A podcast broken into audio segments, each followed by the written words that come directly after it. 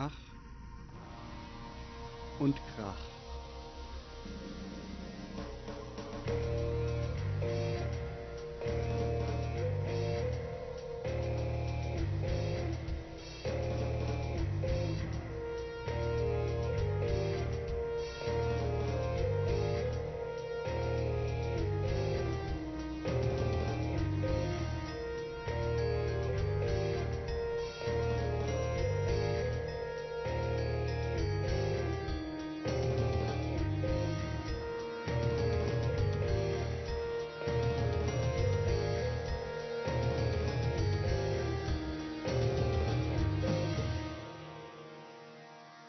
Gespräche über Lernen. Hallo und herzlich willkommen bei Ach und Krach, Folge 11. Diesmal wieder mit einem Gast. Hier ist der Robert. Der Jochen. Der Michael. Hallo Michael, herzlich willkommen. Danke, dass du bei uns bist. Die Hörer oder Leute da draußen kennen dich unter einem anderen Namen möglicherweise. Ja, also wenn es nicht meine Freunde oder Arbeitskollegen sind, dann dürften sie mich von Konzerten als Maxim Engel kennen. Unter dem Namen spiele ich bei Ephemeral und auch bei Poet Zero, wenn sie dann mal spielen. Und den Namen trage ich auch schon so ein bisschen länger mit mir rum. Der kommt aus einem elektronischen Projekt, was ich in den End-90ern hatte. Da, das hieß Space Trucking und da habe ich den Namen mir zugelegt. Mhm. Ansässig sind die ganzen Bands größtenteils in Frankfurt, ne? Die Bands sind in, ja, Ephemeral ist in Frankfurt ansässig, Poet Zero ist halt verteilt. Proberaum aber in Frankfurt. Proberaum in Frankfurt, genau, und ja. Wer ja. aufgepasst hat, hat Poet Zero ja schon gehört. Wir haben ja einmal. In der vorletzten Sendung, ne? Ich glaube, in der vorletzten Sendung ein Lied vorgestellt. Ähm, und ähm, genau. Und hat das irgendeine Bedeutung, Maxim? Also Engel schreibst du, glaube ich, ohne E, wie die Richtig. Verstärker, oder? Ja, ja, ja genau. Da, da kommen wir der Bedeutung auch schon näher. Und zwar ist so, damals dieses elektronische Projekt, was ich gestartet habe, habe ich mit dem Ephemeral Schlagzeuger, dem Peter Broch hier, mhm. der vorher auch oder der immer noch das Sealwolf Projekt hat. Mhm.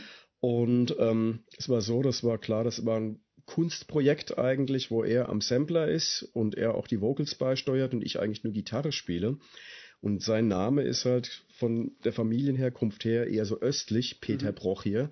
Mhm. Da fand ich dann halt meinen normalen Namen dann eigentlich letztendlich zu läppisch für. Dachte mir, ich leg mir einen Kunstnamen zu und dachte mir erst, den Vornamen lasse ich und den Nachnamen tausche ich gegen den Gitarrenverstärker aus. Mhm. Nur meine erste Idee, Michael Marschall, klingt halt eher wie Toni Marschall. und ich dachte, das ist irgendwie nix. Ja. Und zu der Zeit habe ich ähm, in der Stadtbücherei irgendwann mal so ein Musikmagazin mir in die Hand genommen, so ein irgendein Gitarrenfachblatt. Und da war ein Interview mit Richie Blackmore drin, mhm. der so großkotzig so behauptete, ja, wer früher Marshall gespielt hat, spielt heute Engel. Mhm. Und ich sagte, naja, Michael Engel ist besser als anders. Und dann war es so, ich hatte zu der Zeit einen Job irgendwie ähm, in, in der Marktforschung, wo es eigentlich ein ständiges Hin und Her gab, du eigentlich nie feste Arbeitskollegen hattest und irgendwann saß ein junger Russe neben mir und stellt sich den Leuten am Telefon so vor, guten Tag, mein Name ist Maxim, bla bla bla bla bla. Und ich sage, mhm. Maxim, das nehme ich mir doch, Maxim Engel. Dann haben wir diesen Ost-Touch und noch den Bezug zur Gitarre. Ja. Und so mhm. kam der Name zustande. Und ich habe ihn dann letztendlich beibehalten für die anderen Projekte, weil ich mir gedacht habe, ganz profan, dann habe ich meine ganzen E-Mails getrennt, meine ganzen mhm. Musiksachen von den Privatsachen einfach getrennt. Ah, ja. Und von daher mhm. habe ich ihn eigentlich heute noch. Und ähm, magst du vielleicht kurz erzählen, wie du so zur Musik gekommen bist? Weil du machst ja wirklich viel ähm, du machst viel Musik und ich meine, wir haben uns irgendwann auch schon mal auf einem Konzert unterhalten und da hast du, äh, habe ich gemerkt, dass du auch sehr vielseitig interessiert bist, was musikalische äh, Genres und Felder angeht.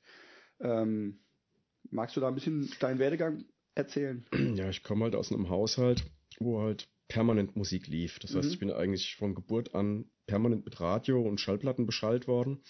Das heißt, meine Mutter war fleißige Radiohörerin und mein Vater fleißiger Schallplattenkäufer. Mhm. So wie es heute so ein Musik-Nerdtum gibt, wo die Leute sich irgendwelche Platten sonst woher bestellen, hat mein Vater das in den 50ern auch schon gemacht, Mhm. damals im Telefunkenladen sich dann irgendwelche Bill Haley, Little Richard und Elvis Singles aus den USA bestellt, die er hier noch nicht bekommen hat Ah, mhm. und hat von deren Existenz mitbekommen durch einen Nachbarn, der GI war und dessen Bruder ihm Platten mitgebracht hat. Und dann Mhm. hat er irgendwie dort Radio hören dürfen, heimlich, weil sein Opa ganz klassischer, also mein Opa, sein Vater klassischerweise hat es als Niggermusik Mhm. erstmal runtergeputzt, sodass er es heimlich hören musste. Später konnte er es dann halt wirklich, wo er es mit seinem eigenen Lehrgeld gekauft hat, konnte er es dann auch zu Hause mal hören, aber ähm, ja, also er hat halt Musik gehört und ich bin damit halt aufgewachsen, sozusagen. Und ähm, damit war es dann auch so, als ich in die Pubertät kam oder vor Pubertät, war es natürlich dann ein einfacher Griff dann in die Plattensammlung, während alle so die Hitparaden gehört Mhm. haben. In der Schule, was weiß ich, so diese damalige ABBA, Boni, M, Bay City Rollers und so Zeugs, habe ich dann relativ bald dann halt auch auf Beatles, Stones und ältere Sachen noch zurückgreifen können. Und habe das dann auch gemacht, dass ich viel Zeit in der Plattensammlung von meinem Vater gestöbert habe Mhm. und da dann halt auch irgendwie Rock'n'Roll, Country-Zeugs entdeckt habe, Folkmusik. Meine Mutter hatte auch eine Schlagerplatte von Adamo, ganz, ganz wenig Klassik, so ein bisschen alter Jazz, Glenn Miller und so Zeugs. Mhm. Kreuz und quer, Beatmusik, ja, irgendwie so halt, ne? Und das ist halt so, dass ich das praktisch dann beibehalten habe, dann selbst dann noch auf die Pirsch gegangen bin, was neuere Musik anging, 70ern dann Hardrock gehört habe und irgendwann kam die Zeit, wo wir uns überlegt haben, meine Schulfreunde und ich, wir wollen Musik machen. Nur was lernen wollte dann doch keiner.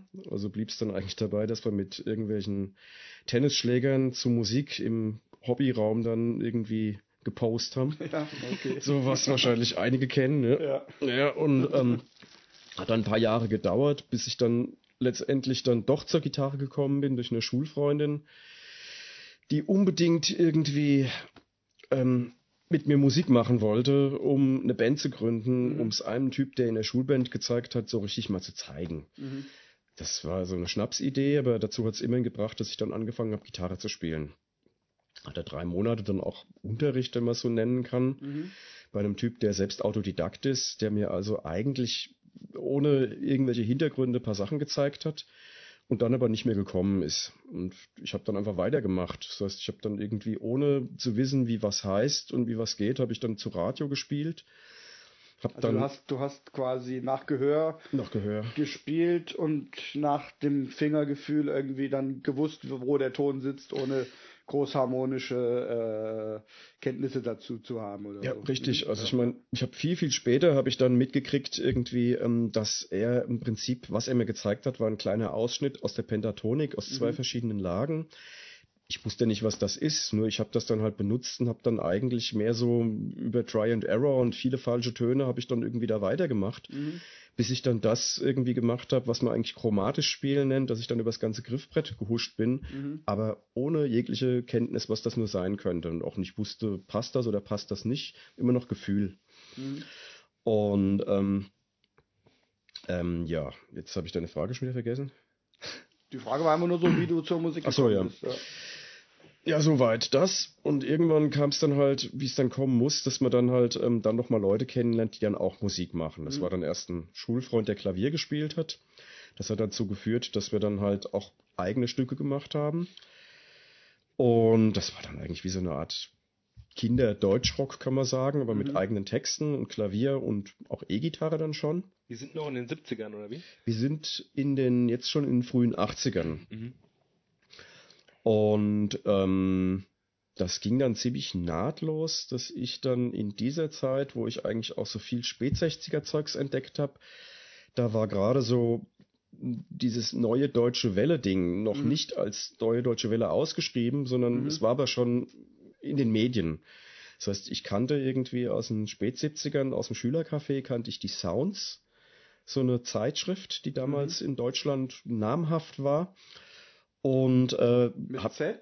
Sounds, Sounds? Nee, nee. Sounds mit, mit S, also wirklich wie, die- wie, die Mhm. Sound, wie der Sound. Ja, ja, nee, Sounds. gab es nicht irgendwie auch mal was, was ist ja egal. Irgendwie habe ich gerade so, sehe ich so einen Schriftzug vor mir, Sounds mit, mit Z, aber Ja, das müsste was Neueres sein. Das, auch die Sounds gab es ja nur bis 85 oder so Aha, ähnlich. okay. bis 83. Die waren Aha, von 1966, war ursprünglich eine Jazz-Zeitung, Mhm. die dann 1968 dann aber im Paradigmenwechsel dann gemacht haben, haben gesagt, so, okay, jetzt schreiben wir über Musik zur Zeit. Und das war damals mhm. halt die aufkeimende, alles, was da um Hippie-Musik rum war. Ja, also das ja. heißt mhm. Hardrock, Jazzrock, Folkrock, dies und jenes, auch ein paar Jazzplatten noch zwischendrin. Jedenfalls war es halt so, dass ich ähm, diese Zeitung mir dann mal an einem Kiosk gekauft habe, 81, und ähm, mich so gewundert habe, dass ich keine Namen da drin kenne und die ganzen Leute alle kurze Haare hatten und das alles völlig anders war als mhm. das, was ich vorher so erlebt hatte. Und habe dann auch eine Band dann tatsächlich mal in Zufall im Radio gehört, weil ich eifriger Radiohörer war. Und habe Zündfunk gehört und da lief dann halt DAF, Deutsch-Amerikanische Freundschaft, Ich und die Wirklichkeit. Mhm. Eine Platte, die gerade brandneu rausgekommen war. Und ich habe mir das angehört und habe mir nur gesagt, sowas habe ich echt noch nie gehört. Mhm. Und das hat irgendwie einen Eindruck hinterlassen. Ich hatte zwei Jahre vorher, hatte ich auch schon Wire mal im Radio gehört, die britische Band, mhm. in SWF 3 und das waren irgendwie lauter so kleine Stationen. Dann habe ich irgendwann Susie and the Banshees gehört und das und irgendwann habe ich dann auch gesagt, einer, also jetzt kaufe ich mir mal eine Sex Pistols Platte. Mhm. Und dann kam das nach und nach, dass ich dann der Materie immer näher kam und ähm, dann haben sich die Geschmäcker natürlich auch dementsprechend verändert, dass so mein Vorhaben, erst werde ich ein guter Blues-Gitarrist, erst wird, dann werde ich ein guter Jazz-Gitarrist, plötzlich über den Haufen geworfen werden. Mhm. Und ich dann eigentlich nur gemerkt habe, mit wenigen Akkorden so viel wie möglich an Stimmungen zu erzeugen. Mhm. Und da war Punk und New Wave eine ganz wichtige Sache plötzlich geworden. Und mhm. dann hat die Musik sich auch dementsprechend geändert und ich mit Schulfreunden dann noch Musik in die Richtung gemacht. Und dann war es auch so, dass ähm, ich dann noch prompt schon die ersten Leute kennengelernt habe, die nicht bei mir in der Gegend gewohnt haben, sondern die aus Worms stammten. Und da bin ich dann in eine Band eingestiegen, die mehr so einen Kunstanspruch hatte. Das war mehr so experimentelle Musik und das mhm. wurde dann aber eigentlich ziemlich stark, als ich eingestiegen bin, war das dann eine von Thorben Crystal und Psychic TV ganz stark angelehnte Industrial Musik. Also es mhm. war richtig, gib ihm halt, ja. Und ja, dann war ich dann schon drin in der ganzen ja, Materie. Ja. Mhm.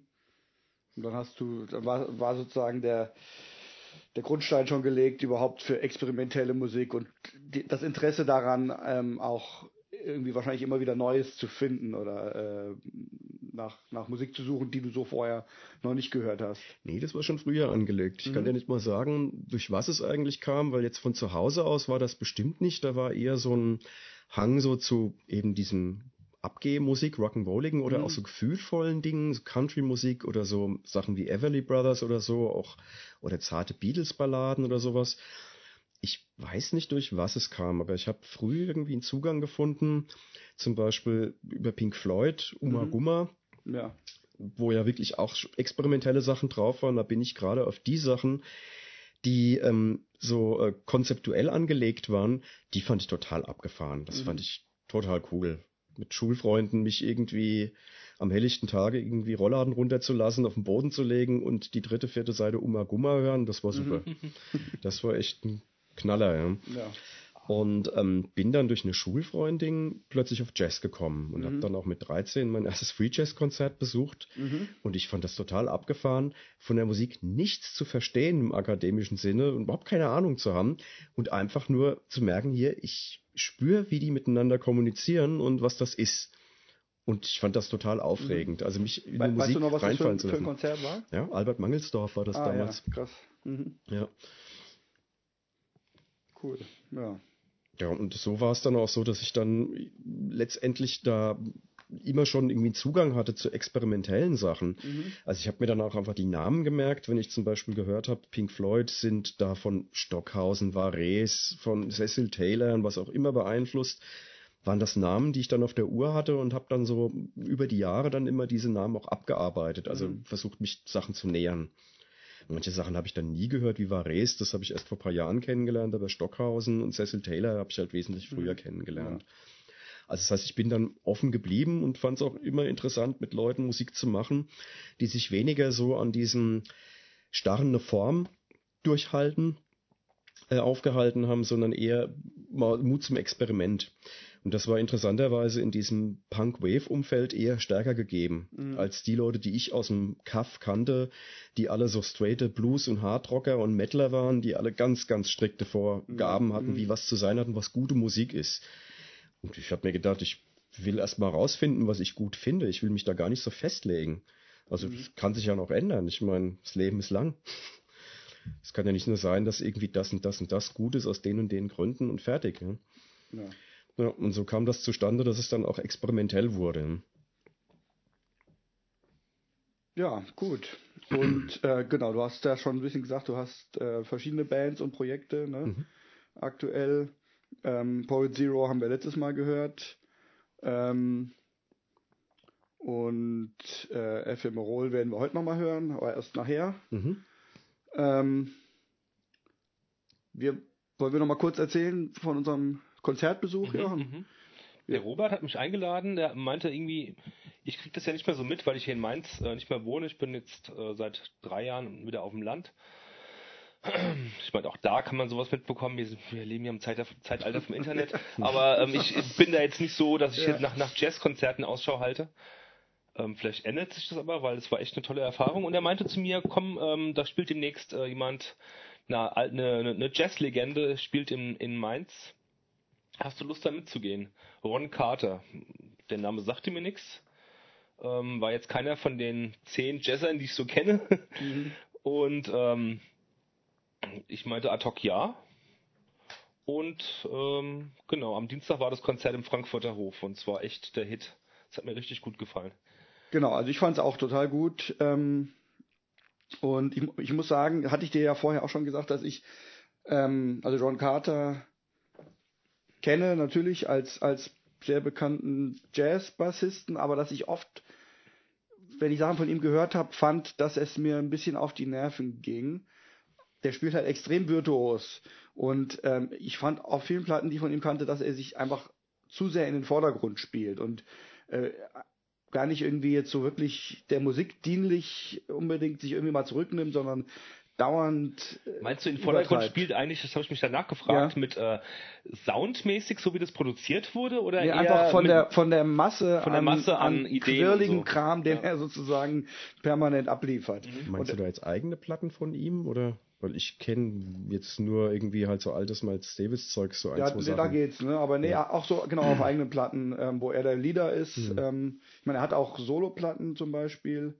Da ist natürlich noch mal was anderes. Da muss er ja viel spielen, damit überhaupt was passiert mit dem Bass, ja. Aber so auf Platten, wo er der Bandleader ist, ähm, und natürlich, ich finde, ist ja auch legitim, dass wenn man als Bassist der Bandleader ist, dass dann der Bass, der Bass irgendwie eine größere Rolle spielt. Aber mir, ich fand es einfach, also ich, ha- ich habe auch bei weitem jetzt nicht sein ganzes Werk irgendwie gehört, ja. Aber ich hatte so ein paar Mal so Momente, wo ich dachte, oh nee, das ist mir irgendwie einfach zu viel. Der sollte sich einfach mal ein bisschen zurücknehmen. Deswegen hatte ich so ein bisschen die Vorstellung, dass der vielleicht irgendwo auch ein bisschen so ein Angebertyp ist und Mhm. irgendwie ein bisschen arrogant sein könnte oder so. Ähm, Doch, was kam bei heraus? so war es überhaupt nicht. Er war total sympathisch und Ja, bescheiden total. eher, ja, Ja. Und, und die haben wirklich, also das fand ich auch wirklich, ich meine, das gehört zum Jazz, aber ich fand es gerade bei dem Konzert auch wirklich besonders ähm, eindrücklich, wie sehr die irgendwie als, als Team funktioniert haben und ähm, dass die total, also das war sehr dynamisch und die sind gemeinsam irgendwie in Energie, die Energie ist angestiegen und wieder abgeflaut und so. Ähm, und es war jetzt nicht so, wie das vielleicht auch manchmal ist, dass irgendwie die Rhythmusgruppe spielt ihren Rhythmus und einer ist dran mit dem Solo und der steht im Vordergrund und dann geht er wieder weg, sondern ähm, die haben wirklich die ganze Zeit interagiert und haben miteinander gespielt. Das fand ich. Äh, Das, das fand ich am allerinteressantesten, wie du nach dem Konzert, das ging ja schon zwei Stunden lang mit Pause zwischendrin, wie du das so bewerten wirst. Weil Mhm. ähm, du hast ja schon einige Jazz-Sachen live gesehen, du ähm, hörst ja auch viel Jazz, viel, viel mehr als ich und kennst dich damit aus. Ich, äh, ich habe das auch so empfunden, wie du es gerade beschreibst, Mhm. dass es sehr harmonisch war, das Zusammenspiel und alles.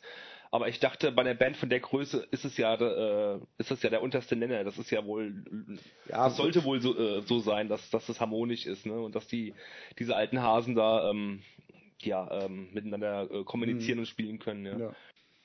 Ein guter Jochen hat mir gerade auf dem Weg hierher schon ein bisschen erzählt von dem Konzert und habe ich ihm gesagt, dass ich vor, jetzt überlege ich gerade mal, vor drei Jahren in Utrecht habe ich Benny Morpin gesehen. Mhm.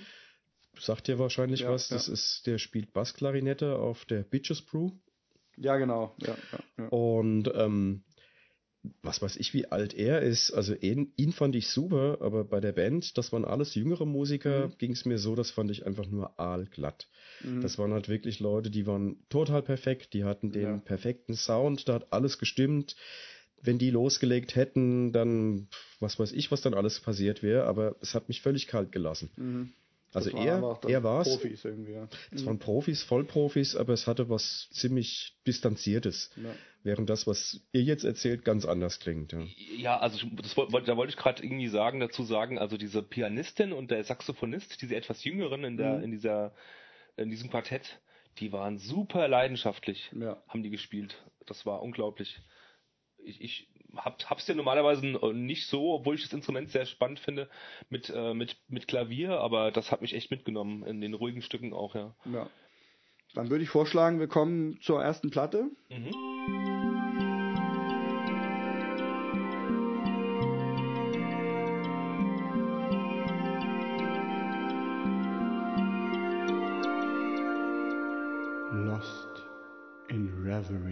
Zwar habe ich mitgebracht die Platte Algorithm der Band Beyond Creation. Eine technische Death Metal Band, die ich schon ein bisschen länger auf dem Schirm habe, seitdem sie ein Debüt hatten. Das hieß, ach, jetzt habe ich wieder vergessen, wie es hieß. Naja, also das war glaube ich 2013 rausgekommen. Ähm, und ich mag ohnehin so, so technischen Death Metal höre ich schon gerne. Ähm, oft ist der halt jetzt nicht unbedingt sehr irgendwie emotional oder so, aber er ballert und ich hm. finde es einfach immer beeindruckend so, wenn die diese vertrackten Rhythmen spielen und wenn das alles so super gut produziert ist und sauber gespielt ist und einfach diese Energie, ja, die da, die da rüberkommt. Ich also, dachte, du wolltest hm? mich einfach nur ärgern. Ja? Dass du diese Platte vorstellst. Ich dachte, das gibt's doch gar nicht. Ich habe von der Band äh, über Facebook gerade gehört gehabt reingehört hatte ich nicht, aber ich, von der Beschreibung her dachte ich schon, ah, das ist das, okay, dieser klinisch klingende Death Metal. Ähm, und ich dachte mir, warum, warum bringt ihr das heute mit? ja, also nicht, nichts irgendwie anspruchsvolleres oder irgendwas, äh, aber warum gerade diese diese Band? Und dann, äh, ja, also da, ja. mehr erzähle ich dann später. Okay. Also ich fand, also ich, also anspruchsvoll fand ich auch schon das das Debüt weil es einfach äh, super gut gespielt ist und und ähm, vertrackt und so. Mal eine kleine ich, Zwischenfrage. Du ja? spielst selbst Musik? Ähm, nee, ja, nicht mehr. Also ähm, ich habe oder ich habe Bass gespielt, ich hatte auch mal Unterricht und hatte auch verschiedene Bands mit dem Jochen auch zusammen früher mhm. mal. Ähm, aber habe das einfach nicht mehr ähm, nicht mehr geschafft mit, mhm. mit anderen Sachen die ich sonst so mache und so. Also ich habe ab und zu setze ich mich schon mal hin und spiele noch mal ein bisschen oder spiele einfach so ein bisschen am Computer rum mit den Sachen, die ich da irgendwie ähm, mit äh, Synthesizer und so probiere ich da mal so ein bisschen aus. Ähm, genau, also ich spiele jetzt eigentlich nicht mehr, aber ich weiß schon ungefähr, wie man so ein Instrument bedient und hm. wie, wie, schwierig das ist irgendwie und so. Ähm, ja, genau. Also ich fand die Band damals schon ganz cool und hatte die ganze Zeit darauf gewartet, dass ein neues Album mal kommt. Und komischerweise habe ich jetzt erst gesehen, dass zwischendrin, dass es das dritte Album ist. Ich hatte ein Album verpasst. Mhm. Es gibt noch eins davor. Ähm, aber zumindest habe ich dann das neue gehört und ich fand es äh, auf Anhieb eigentlich ziemlich geil.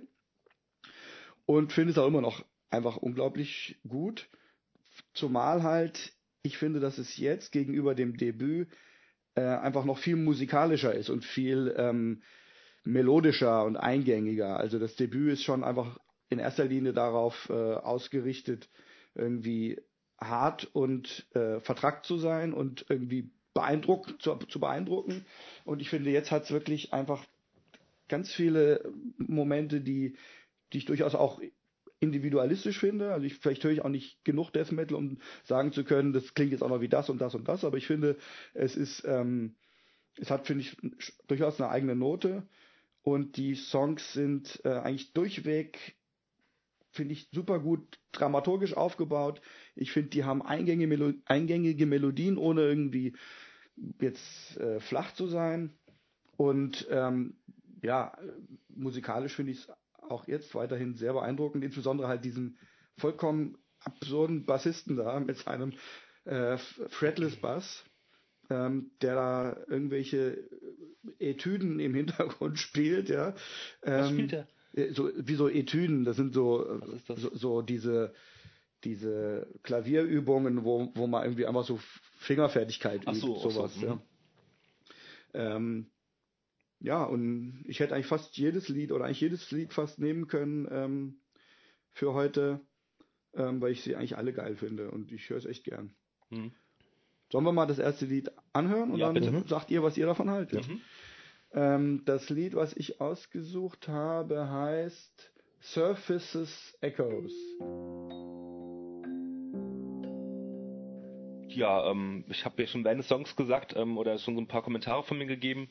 Ähm, ja, also ich finde es für diese Art, das ist ja auf jeden Fall sehr, sehr hochglanzpolierter, technischer, nicht zu sehr technischer, aber technischer Death Metal der neueren Schule von mir aus. Ähm, ähm, viel Wert wird da auf Produktion gelegt, auf so eine Produktion, die ich vielleicht schon von so Bands kenne.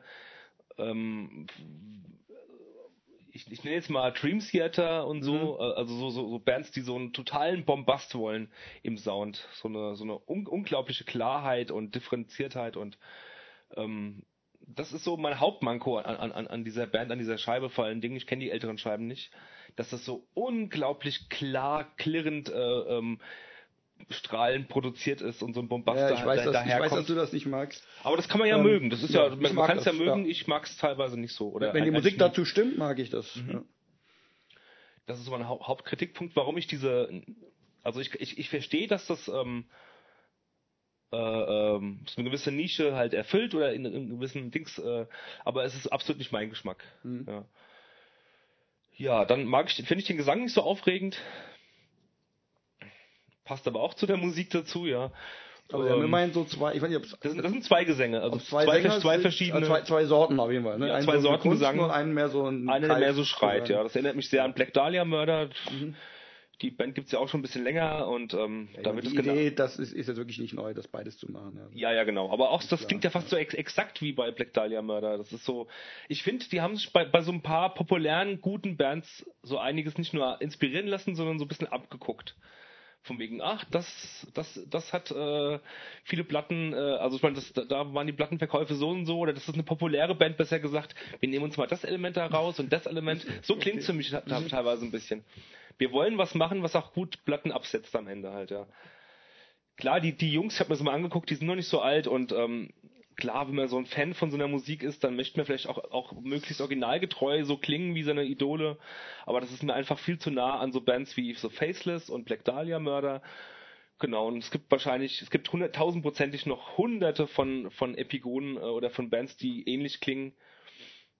Vielleicht nicht die Kohle haben und das, und, und das Label im, im Rücken, das dann so eine Produktion halt irgendwie äh, sponsort, aber die, ja, die auf diesen Kram irgendwie abfahren. Ja. Ähm, das war mein erster Eindruck beim Hören, dass ich dachte, nee, das ist wieder dieser Kram. Auch im Metalcore gibt's mittlerweile oder im Deathcore Bands, die so klingen wie, wie, wie das ja und ähm, da kriege ich ja eh Plack. Ich, ich kann, ich kann so, obwohl man es in den Nullerjahren teilweise gehört hat, ich kann kein, keine Musik mehr hören, die annähernd in Richtung Metal oder Deathcore geht. Das geht für mich gar nicht, ja. Da sind auch so ein paar Stilelemente drin, wenn es ein bisschen ruhiger wird oder so ein paar Breakdowns vielleicht, die auch bei Bands in den Nullerjahren auf, äh, auf dem Label Life Force und anderen Label, Labels äh, bei Bands, die auf dem Label rauskamen, vorkamen, meinetwegen. Bliblablub. Ähm, aber ich muss sagen, dafür, das, was sie machen, wenn ich das einfach mal so lasse, wie es ist und da jetzt nicht dran äh, rumkritisiere, sondern einfach mal sage, das ist, ist eine Musiksparte, ist es echt eine gute Scheibe, muss ich sagen, ja. Ich, ich, ich kann das nachvollziehen, dass Leute das gut finden und äh, es ist, wie du schon sagtest, äh, vom vom dramaturgischen Gesichtspunkt aus ist das wirklich gut gemacht. Ja.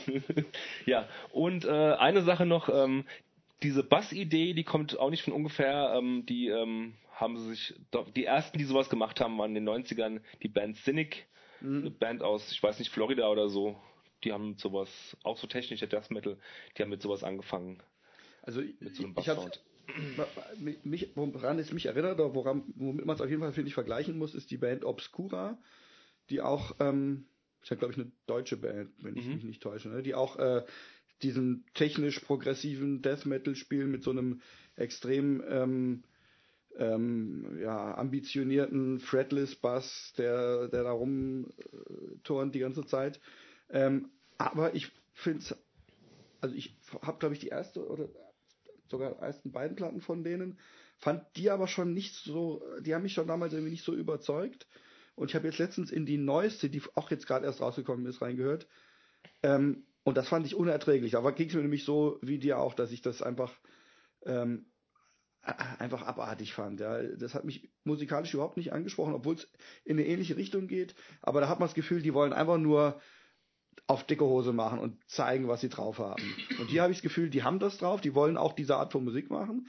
Aber letztendlich steht das Ganze trotzdem im Dienste eines guten Songs und von guten Melodien. So habe ich es empfunden. Mhm. Und deswegen fand ich die Platte ähm, besonders gut. Ne? Black Dahlia Platten hast du auch so auch schon gehört? Oder hast du im Ohr oder? Habe ich ist. Solltest du mal reinhören. Ja, also ich, das ich, ein bisschen ich dreckiger. von früher, aber ähm, das hat es ist doch deutlich äh, melodischer, oder? Und nicht so äh, technisch. Es ist nicht ganz oder? so technisch und deutlich melodischer, aber von der, ja, irgendwie geht es auch trotzdem in die Richtung. So von der Stimmung her. Von der Stimmung her, ja. richtig, ja. Mhm. Hm. Ja, Michael. Also ich höre, achso, Entschuldigung. ja. Äh, ich, ich weiß nicht, wie, wie sehr du solche Musik äh, hörst oder in der Vergangenheit gehört hast. Oh. Aber ich dachte zumindest, dich als Musiker würde ja. es sicherlich zumindest irgendwie auch interessieren. Ähm, sagen wir mal so, Metal an sich war jetzt nie so mein Ding. Mhm. Ich meine, Metal ist ja jetzt auch nicht gerade gestern entstanden, sondern hat ja zig Metamorphosen ja. durchgemacht und mittlerweile so viele Genres und Subgenres und Subsubgenres entwickelt, dass ich auch bei den ganzen Namen nur so zuhören kann. Ich kenne da gar nichts von. Mhm. Ich kannte natürlich auch die nicht. Und für mich geht es trotzdem so, dass ich, wenn ich diese Musik höre, jetzt weniger darauf achte, wie die was spielen, mhm. sondern ich finde, obwohl ich nichts kenne, wo ich jetzt vergleichen könnte, klingt die Musik für mich total formatiert. Mhm. Also gerade wenn zum Beispiel diese Art Gesang, prinzipiell kann ich da sowieso nichts mit anfangen. Also das ist, aber es klingt auch für mich so wie vom Reißbrett. Mhm. Klingt auch für mich so, als würde da ganz viel, wäre da am Rechner auch nachbearbeitet worden. Ja, das bestimmt. Aber richtig viel und weiß nicht, also das spricht mich halt weniger an. Ne? Also ich meine, abgesehen davon, dass ich, ich meine, ich habe paar Metal-Sachen auch gehört also neu waren, ähm, die ich auch mal eine Zeit lang interessant fand, aber mittlerweile ist das eine Musik, die ich eigentlich nie höre. Ne? Mhm. Also ich mir gar nicht mehr auflege, das ist so, das ist einfach nicht so in meinem Spektrum drin. Ne? Ja, von daher schwer zu sagen. Es ist Musik, die mich wenig erreicht, muss ich sagen, mhm. Alter.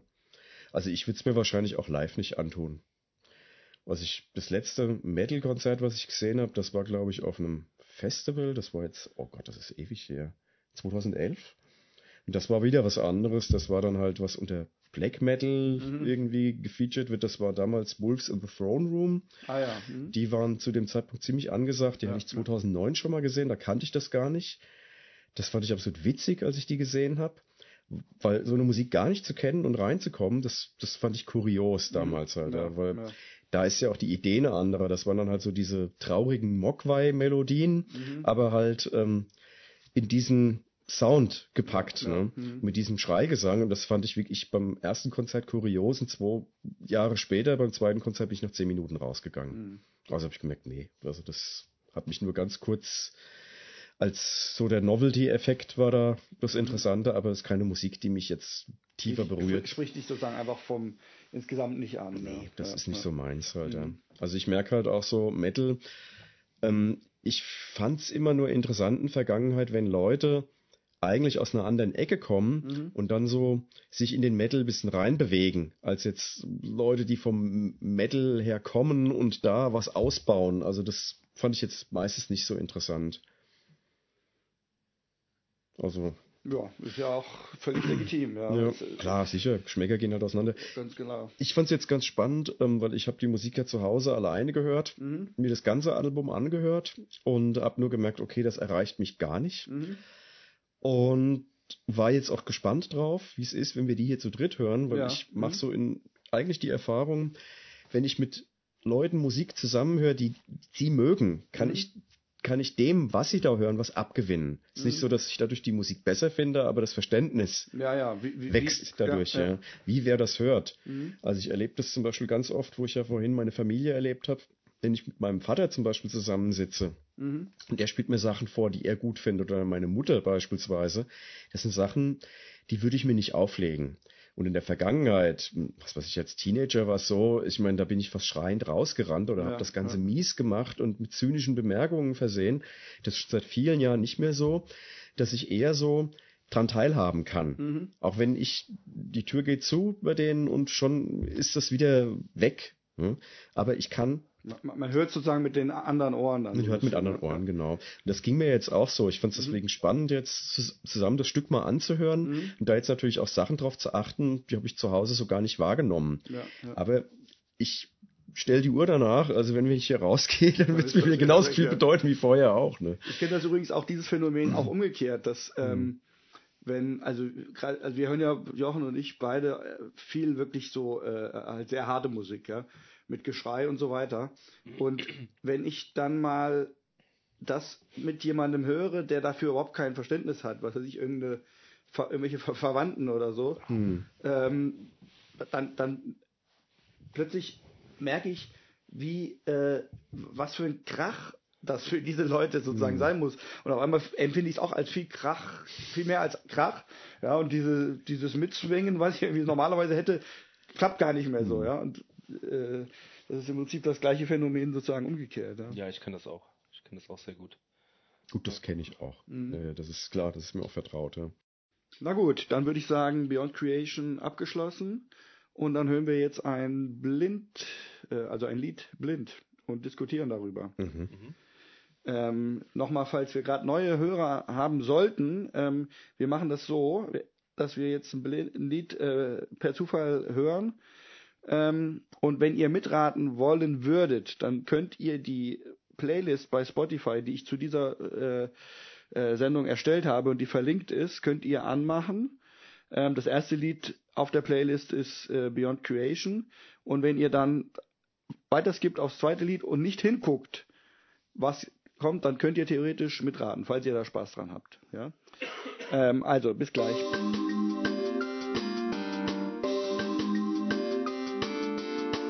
Blind gehört und abgekanzelt. Ja, äh, das war jetzt interessant. Ich finde, das war jetzt ähm, schön, dass da jetzt nicht irgendwas total Konventionelles kam, sondern das wurde echt rätseln. Ja, ja. Ähm, wollt ihr mal kurz beschreiben, in, in Reihenfolge der Ereignisse, was wir gehört haben? Also ich meine, ich fand es ja kurios, dass du, Jochen, irgendwie am Anfang glaubtest, jetzt es wäre das Intro und jetzt kommt gleich irgendwie, geht aber die Post ab. Während ich am Anfang die irgendwie die Ahnung hatte, als das so ruhig war, das bleibt jetzt so.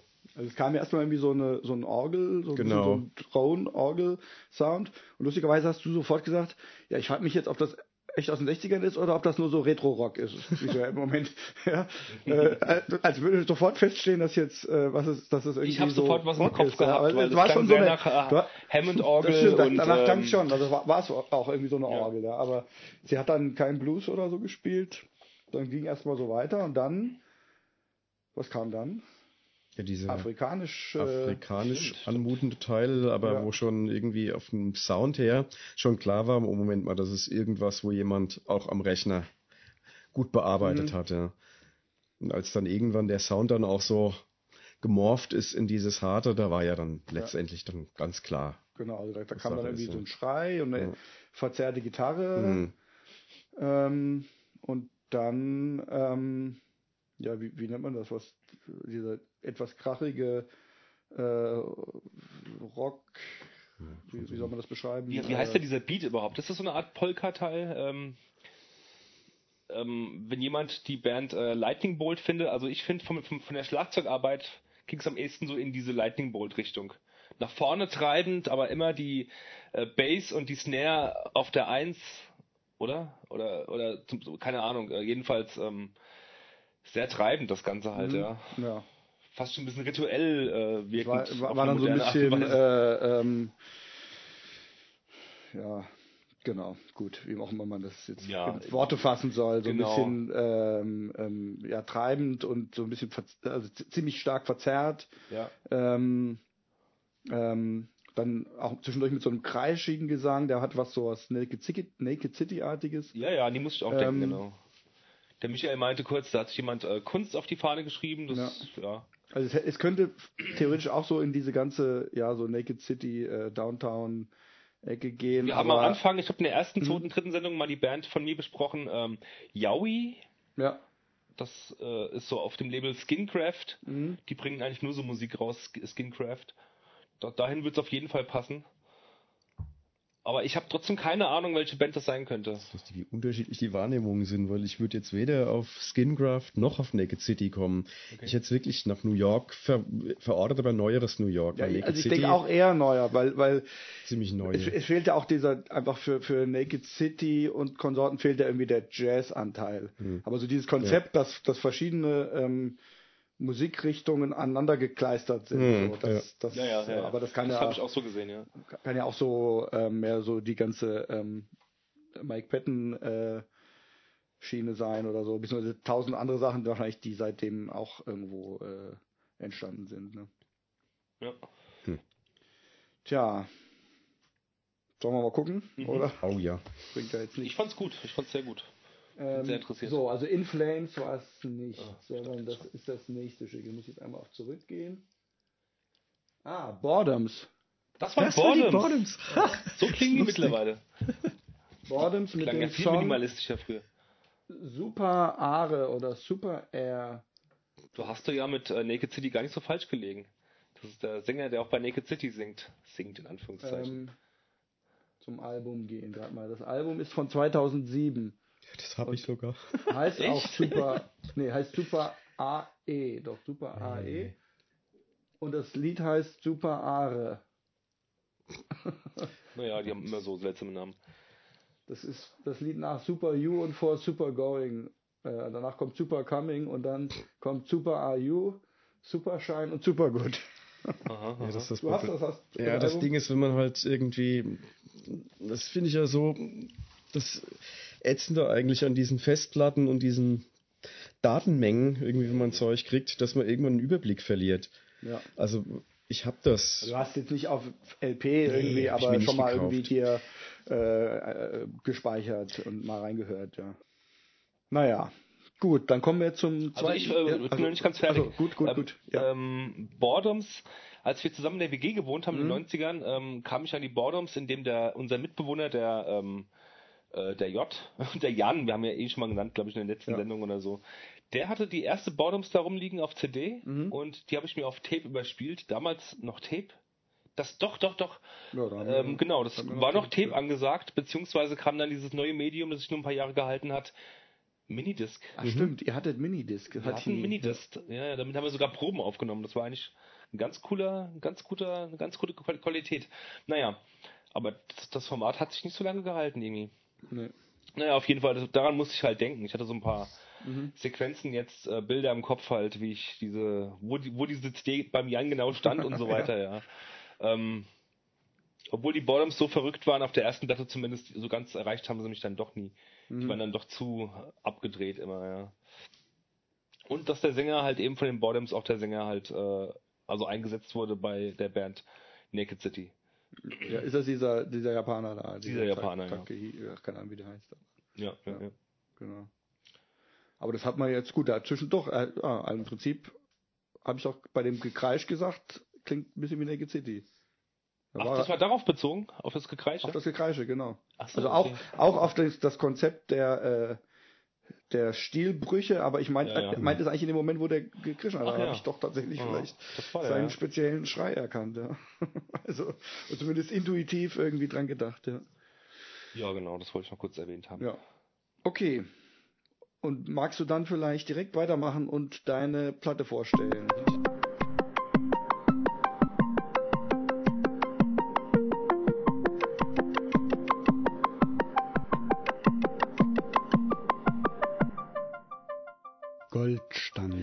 Ich habe mitgebracht in der Kategorie Goldstandard äh, einen echten äh, Metal-Klassiker nämlich äh, die Platte von, die vierte Platte von Voivod von 1988, äh, Dimension. Hatrös.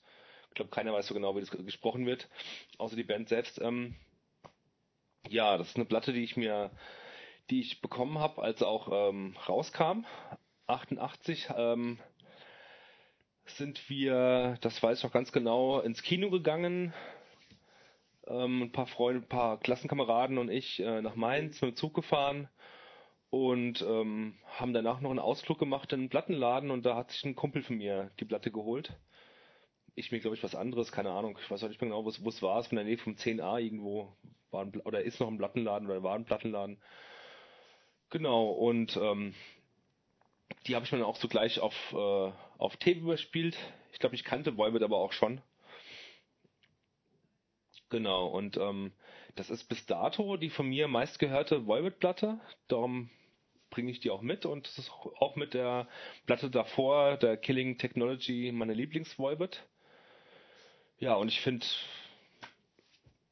also ich, ich, ich kenne da jeden Song auswendig. Ähm, ich könnte könnt den bestimmt auch irgendwie im Kopf äh, ohne Musik im Hintergrund abspielen. Ähm, es ist für mich eine sehr wichtige Platte auf jeden Fall. Genau. Aber und äh, ausgesucht habe ich mir halt äh, das Stück äh, Tribal Conviction, Con oder glaube ich? Conventions oder Conventions. so. Convention. Ja. Conventions. Mhm. Genau. Ähm, dazu gab es auch oder gibt es auch ein Musikvideo. Und äh, ich glaube, ich weiß es aber nicht genau, ich kann es nicht beschwören, dass ich äh, dieses Video schon äh, vor dem Kauf oder vor dem Überspielen der Platte schon im Fernsehen gesehen hatte auf dieser Heavy Metal Sendung, die es damals im Fernsehen gab. Headbangers Ball? Nee, das war noch vor Headbangers, Headbangers Ball. Ich komme gerade nicht drauf, wie sie heißt. Mhm. Ja. Ähm, ich habe Verwandtschaft im, äh, im Ruhrpott und ähm, ich weiß noch ganz genau, wie ich da saß. Als Kiddie, 88 war ich 13 Jahre alt und ähm, bei der Tante irgendwie in so einem äh, Wohnzimmer, ähm, in so einem sehr, mit, mit sehr alten Möbeln und so weiter, wie es halt da so aussieht bei, bei der Tante. Äh, und ähm, durfte mir diese Sendung angucken und da lief dieses Musikvideo und ich war echt total geflecht von diesem Stück. Ja. Genau, das, ähm, ich weiß nur noch, ich weiß ja nicht, ob das jetzt nach dem Kauf oder vor dem Kauf war, ähm, dass ich dieses Video gesehen hatte. Ähm, auf jeden Fall äh, habe ich zu dem Zeitpunkt auch viel Voivod gehört. Mhm. Ein Klassenkamerad, ähm, dessen Bruder auch in der in einer nicht so unbekannten Punkband spielte, der mich auch, auch damals äh, so 88 rum mit Musik bestückte. Der spielte in der, der Bruder spielte in der recht bekannten Deutsch-Punkband äh, Circle of Sick, Sick Ähm, wenn man in den 80ern Punk gehört hat, dürfte man die auch kennen. Ähm, naja, jedenfalls der, durch seinen Bruder hatte der immer, war der halt nah an der Quelle dran. Ähm, mhm. Und ähm, der hat mich damals auch schon mit, da ich, ich habe da irgendwie auch schon von ihm Volbit-Platten mir ausgeliehen gehabt, vor allem die allererste halt, die War and Pain. Und ähm, irgendwann kam es sogar zu einem Tausch und ich habe diese diese War and Pain ähm, Platte, das ist die erste von Volbit, wie gesagt, die habe ich noch zu Hause. Die ist unglaublich das Cover ist so unglaublich verramscht und kaputt. Das ist schon mit, ähm, mit Gaffer-Tape. Mhm. Damals war man nicht so, so kleinlich. äh, hat das irgendwie so, äh, ja. äh, mit, mit Gaffer-Tape an den Ecken ist das geklebt worden schon und so. Mhm. Die Platte jedoch, die läuft noch ähm, sehr gut, ja. Genau, Volvet. Dann hören wir mal das Stück, oder? Magst du was dazu sagen? Du hast ja auch gesagt, glaube ich, dass du die Platte damals also, dass du die auch besitzt. Ich habe es am Erscheinungstag gekauft. Auch von damals, ja, ja, also. quasi wie er, ja. Nicht also, abgesprochen. Nicht abgesprochen, nee. Mhm. ähm, ist lustig. Ich habe mir das ja zu Hause auch versucht anzuhören. Ich habe es nach einer Minute wieder ausgemacht, weil ich kenne die Platte einfach in- und auswendig mhm. von damals. Ja. Ähm, ist schon spannend, wie ich ja gesagt habe, ich komme ja eigentlich nicht vom Metal her. Mhm. Das war eine Zeit, kann ich mich erinnern, ich bin ja noch mal ein paar Jahre älter als du. Mein Bruder, der war ja damals mein kleiner Bruder, der hat gerade angefangen, so Metal zu hören. Mhm. Ich habe weit weg gewohnt in Berlin und da war ja eher so, ich war eher ganz anders drauf. Ich habe entweder so 60s Musik gehört Oder habe halt ähm, mehr so Sachen gehört aus dem Untergrund. Irgendwelche Sachen, die damals angesagt waren. Ich habe auch Einstürze Neubauten gehört oder SST-Musik gehört, irgendwie im Plattenlabel, das angesagt war. Gerade war sowas wie Dinosaur Jr. gerade neu, Husker Du habe ich viel gehört.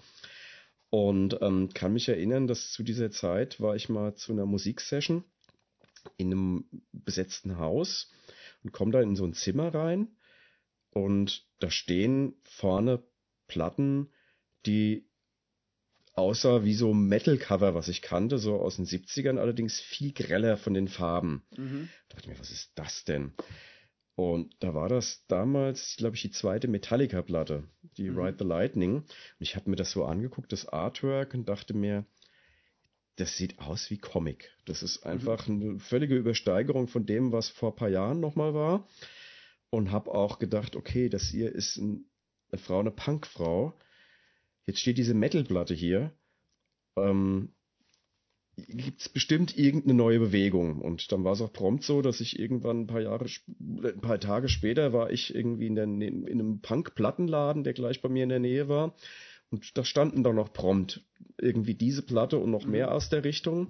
Habe ich gemerkt, ja, das ist so ein neues Ding. Mhm. Und ein paar Wochen später besuche ich meine Eltern in Westdeutschland und komme zu meinem Bruder und da liegt auf seinem Kinderzimmer-Schreibtisch liegen tatsächlich die Metallica-Platten Mhm. und Slayer lag da noch. Ja. Ja. Mhm. Und habe dann da auch wirklich mit ihm reingehört und habe gemerkt, ja, das ist so. Das ist eine neue Bewegung sozusagen und fand es auch irgendwie interessant, dass die halt diese Schnelligkeit von Hardcore aufgegriffen haben. Mhm. Dann teilweise so ganz traditionelle Versatzstücke aus dem Metal und habe gedacht, naja, ganz interessant, was da passiert. Und dann ging es natürlich so, dass ja immer schneller, immer mehr Platten kamen, die er dann sich gekauft hat von Freunden, von Bekannten bekommen hatte. Und da war dann unter anderem dann auch Voivod dabei. Und er hat mir damals dann, ähm, ich kann mich erinnern an die zweite, glaube ich, die Rohr. Ja. Und ich habe das nur gehört und habe gedacht, boah, ist ja unglaublich beschissen, dieser Sound. Mhm. Und ich fand die Musik auch ziemlich stumpf. Auch wieder dasselbe comic-mäßige Gehabe auf der Rückseite mit Mhm. irgendwie Gitarren und schreienden offenen Mündern und irgendwie sie diesen Patronengurten und sie der ganze Quark. Ja. Und ähm, da war dann gleich das erste Stück, Korgül, The Exterminator. Und ich habe nur dieses Riff gehört und dachte mir, das ist irgendwas anderes. Da ist noch was Mhm. anderes drin als Metal. Naja, und dann irgendwie ein bisschen später kam dann auch prompt die nächste Platte raus, die Killing Technology. Die habe ich gehört und ähm, mein Bruder, der ja ganz auf Metal war, der ist da einfach nur drauf abgefahren, aber ich, der ja schon alles Mögliche vorher gehört hat, habe gedacht, nee, das ist irgendwie steckt da noch was anderes drin. Mhm. Das ist für mich echt was anderes. Ja. Und, und habe auch irgendwie mir gedacht, die nächste Platte von denen, wenn das so ein Sprung war, von dieser zweiten zur dritten, die wird ganz anders, anders klingen. Ne? Mhm. Und dann war es halt so, dass ich tatsächlich, obwohl es echt gar nicht so meine Ecke war, am Erscheinungstag die dann gekauft habe. Ich Ja. habe kurz Mhm. reingehört in den Mhm. Laden, habe das Stück auch bis zu dem Stück gehört und habe gesagt, ja, kaufe ich, nehme ich mit. Und ähm, für mich war es so, dass ich einerseits so, wo ich SST erwähnt habe, so späte Black Flag, so dieses Dissonante, wo man im Mhm. Prinzip so diese Heavy Blues Riffs nochmal irgendwie wie so leicht dissonant spielt und hatte den Eindruck, das macht der auch. Mhm. Dann habe ich natürlich auch sowas wie King Crimson rausgehört, dann aber auch irgendwie so Magma. Hat sich ja später auch rausgestellt, dass das auch alles sind Sachen sind, die der Gitarrist auch wirklich gehört hat. Ah, ja. Ja. Von denen, Mhm. ne? der auch von beeinflusst ist. Ja. Ja. Mhm. Denis Damour. Ja, ich, ja. Hab's dann eher mit den abkürzt, mit den äh, Kosenamen da. Und ähm, Die Kanadier, ja. ja, das fand ich irgendwie ganz Das ist auch spannend. Kanadier. Mhm. Ah, Das passt ja. ja. Auf der französischen Seite, ja. Also ich weiß nur, was mir damals halt nicht gefallen hat, das war, dass ich den Sound vom Schlagzeug ziemlich irgendwie stumpf fand und auch den Basssound zusammen. Ich fand das irgendwie, das hatte keinen Swing für mich. Mhm. Während zum Beispiel der Schlagzeuger von Slayer, der Dave Lombardo, das hatte Swing. Mhm. Ne? Das fand ich echt ganz cool und das war eine Musik, die nicht geswingt hat. Und auch der Gesang, den fand ich auch so grenzwertig, das war für mich so fast so Kiddie-mäßig. Das klingt auch heute noch so, halt, ja, wenn ich mir das anhöre. Aber diese Riffs und die, da allein das so aufzubauen, das fand ich, das hat's wettgemacht. Das hat mir sehr, sehr gut gefallen, eine Zeit lang, ja. Ich fand es natürlich auch super düster. Ich konnte es jetzt auch nicht jeden Tag hören, aber ich habe es trotzdem viel gehört. Ne? Mhm. Ja, und ich habe Voivod danach dann auch noch weiter gehört. Die haben sich ja dann noch mal weiter noch verändert. Die waren ja dann zwei Platten später noch mal an einem Punkt, wo dann eigentlich der Metal-Einfluss fast weg war. Mhm. Und dann gab es dann aber so langsam wieder so ein drauf zubewegen. Ich kann mich noch erinnern, dass ich mir dann die was weiß ich, wie vielste Platte von 93 dann auch angehört habe, diese Outer Limits. Ach ja, die ist super, ja. Ja, aber das hat mich damals schon nicht mehr interessiert. Das war dann mhm. die Zeit, wo ich dann auch gerade angefangen habe, ähm, bei Orange zu spielen mhm. und ähm, dann eher auch 60s Musik gehört habe und da war das für mich uninteressant. Muss ich sagen, da hat mich dieses auch wieder zurück wegen zum Metal nicht mehr interessiert. Ich fand auch die Coverversion The Nile Song nicht gut und dann habe ich dann, Jahre später habe ich mitgekriegt, da gab es dann, war der Sänger weg und dann hatten sie eine Coverversion von 21st Century Schizoid Man auf einer Platte und dann habe ich gemerkt, okay, jetzt sind sie wieder bei den ganz alten Sachen angekommen. Das fand ich einen totalen Rückschritt und dann hat es mich auch gar nicht mehr interessiert. Bin erst viele Jahre später wieder gehört, dass der Sänger wieder eingestiegen ist, mhm. der ausgestiegen war dass sie dann auch wieder die alten Sachen gespielt haben, dass es auch so klang wie früher und ja, das hat mich dann aber nicht mehr interessiert. Ich habe dann auch mal in neuere Sachen mal reingehört, aber die haben jetzt eine ganz neue Scheibe draußen, ja, die habe ich mir mhm. gleich bestellt und ähm, aber ich kam noch nicht dazu, die äh, richtig äh, ähm, zu hören. Ich habe mir nur reingehört und mir hat's überhaupt nicht gefallen. Die wird ja richtig abgefeiert, diese Wake von diesem Jahr, aber die hat so einen klinischen Sound, das passt überhaupt nicht zu denen. Mhm. Es gab ein paar Jahre davor noch eine andere Scheibe, die Target Earth, da war sogar wieder der der äh, der, der Bassist von früher dabei, mhm. der schon vor Jahren ausgestiegen ist, der Blackie. Ähm, der ist jetzt schon wieder weg. Ähm, ist ja auch wurscht. Äh, jedenfalls, ähm, die, die geht noch, die Target Earth, die gefällt mir ganz gut, aber die ganz neue, äh, ich werde die Tage wieder mal auflegen weil ich muss sie ja irgendwann mal hören, äh, war ja teuer genug und äh, hm. ich mag die Band ja auch sehr. Aber vom Sound her finde ich das unmöglich, was die da gerade für einen Sound fahren, äh, von der Produktion her. Es klingt sehr klinisch und der Akzent ist sehr auf, das, auf dieses Proggy-mäßige, was, was, was auch zum Beispiel ähm, Porcupine Tree und so machen und das ja. finde ich ganz, ganz furchtbar. Mhm. Naja, ähm, bei den ähm, alten Scheiben bis zu dieser Scheibe finde ich, äh, ähm, ich dachte ja vorhin, du erwähnst das, als du meinst, du hast da was anderes durchgehört. Mhm. Aber du hast, du hast ja dann wahrscheinlich eher auf King Crimson und Co. bezogen oder was das, was du vorhin gesagt hast. Ähm, was bei mir bis, bis zu dieser Scheibe, bis zu der Dimension Headrace durchscheint. Einschließlich was, dieser, oder? Einschließlich ja. dieser durchscheint, ja. das ist danach verloren gegangen, ähm, ist äh, so ein Punk-Feeling. Ja, da, im, im, äh, in der Musik und das, vor allem auch im Gesang. Auch sagen, ja. Im Gesang, ja, genau. das finde ich so geil. Ich habe mir früher vorgestellt, ich hatte früher manchmal so Vorstellungen, wie Hardcore klingt. Ich äh, kannte damals 88 äh, Hardcore-Musik noch nicht und dann gab es ein paar Kollegen in der Schule, die haben Hardcore gehört. Ich habe aber die Musik nicht gehört und ich habe mir immer vorgestellt, ich kannte nur ein Lied von den Chromax, glaube ich, ja.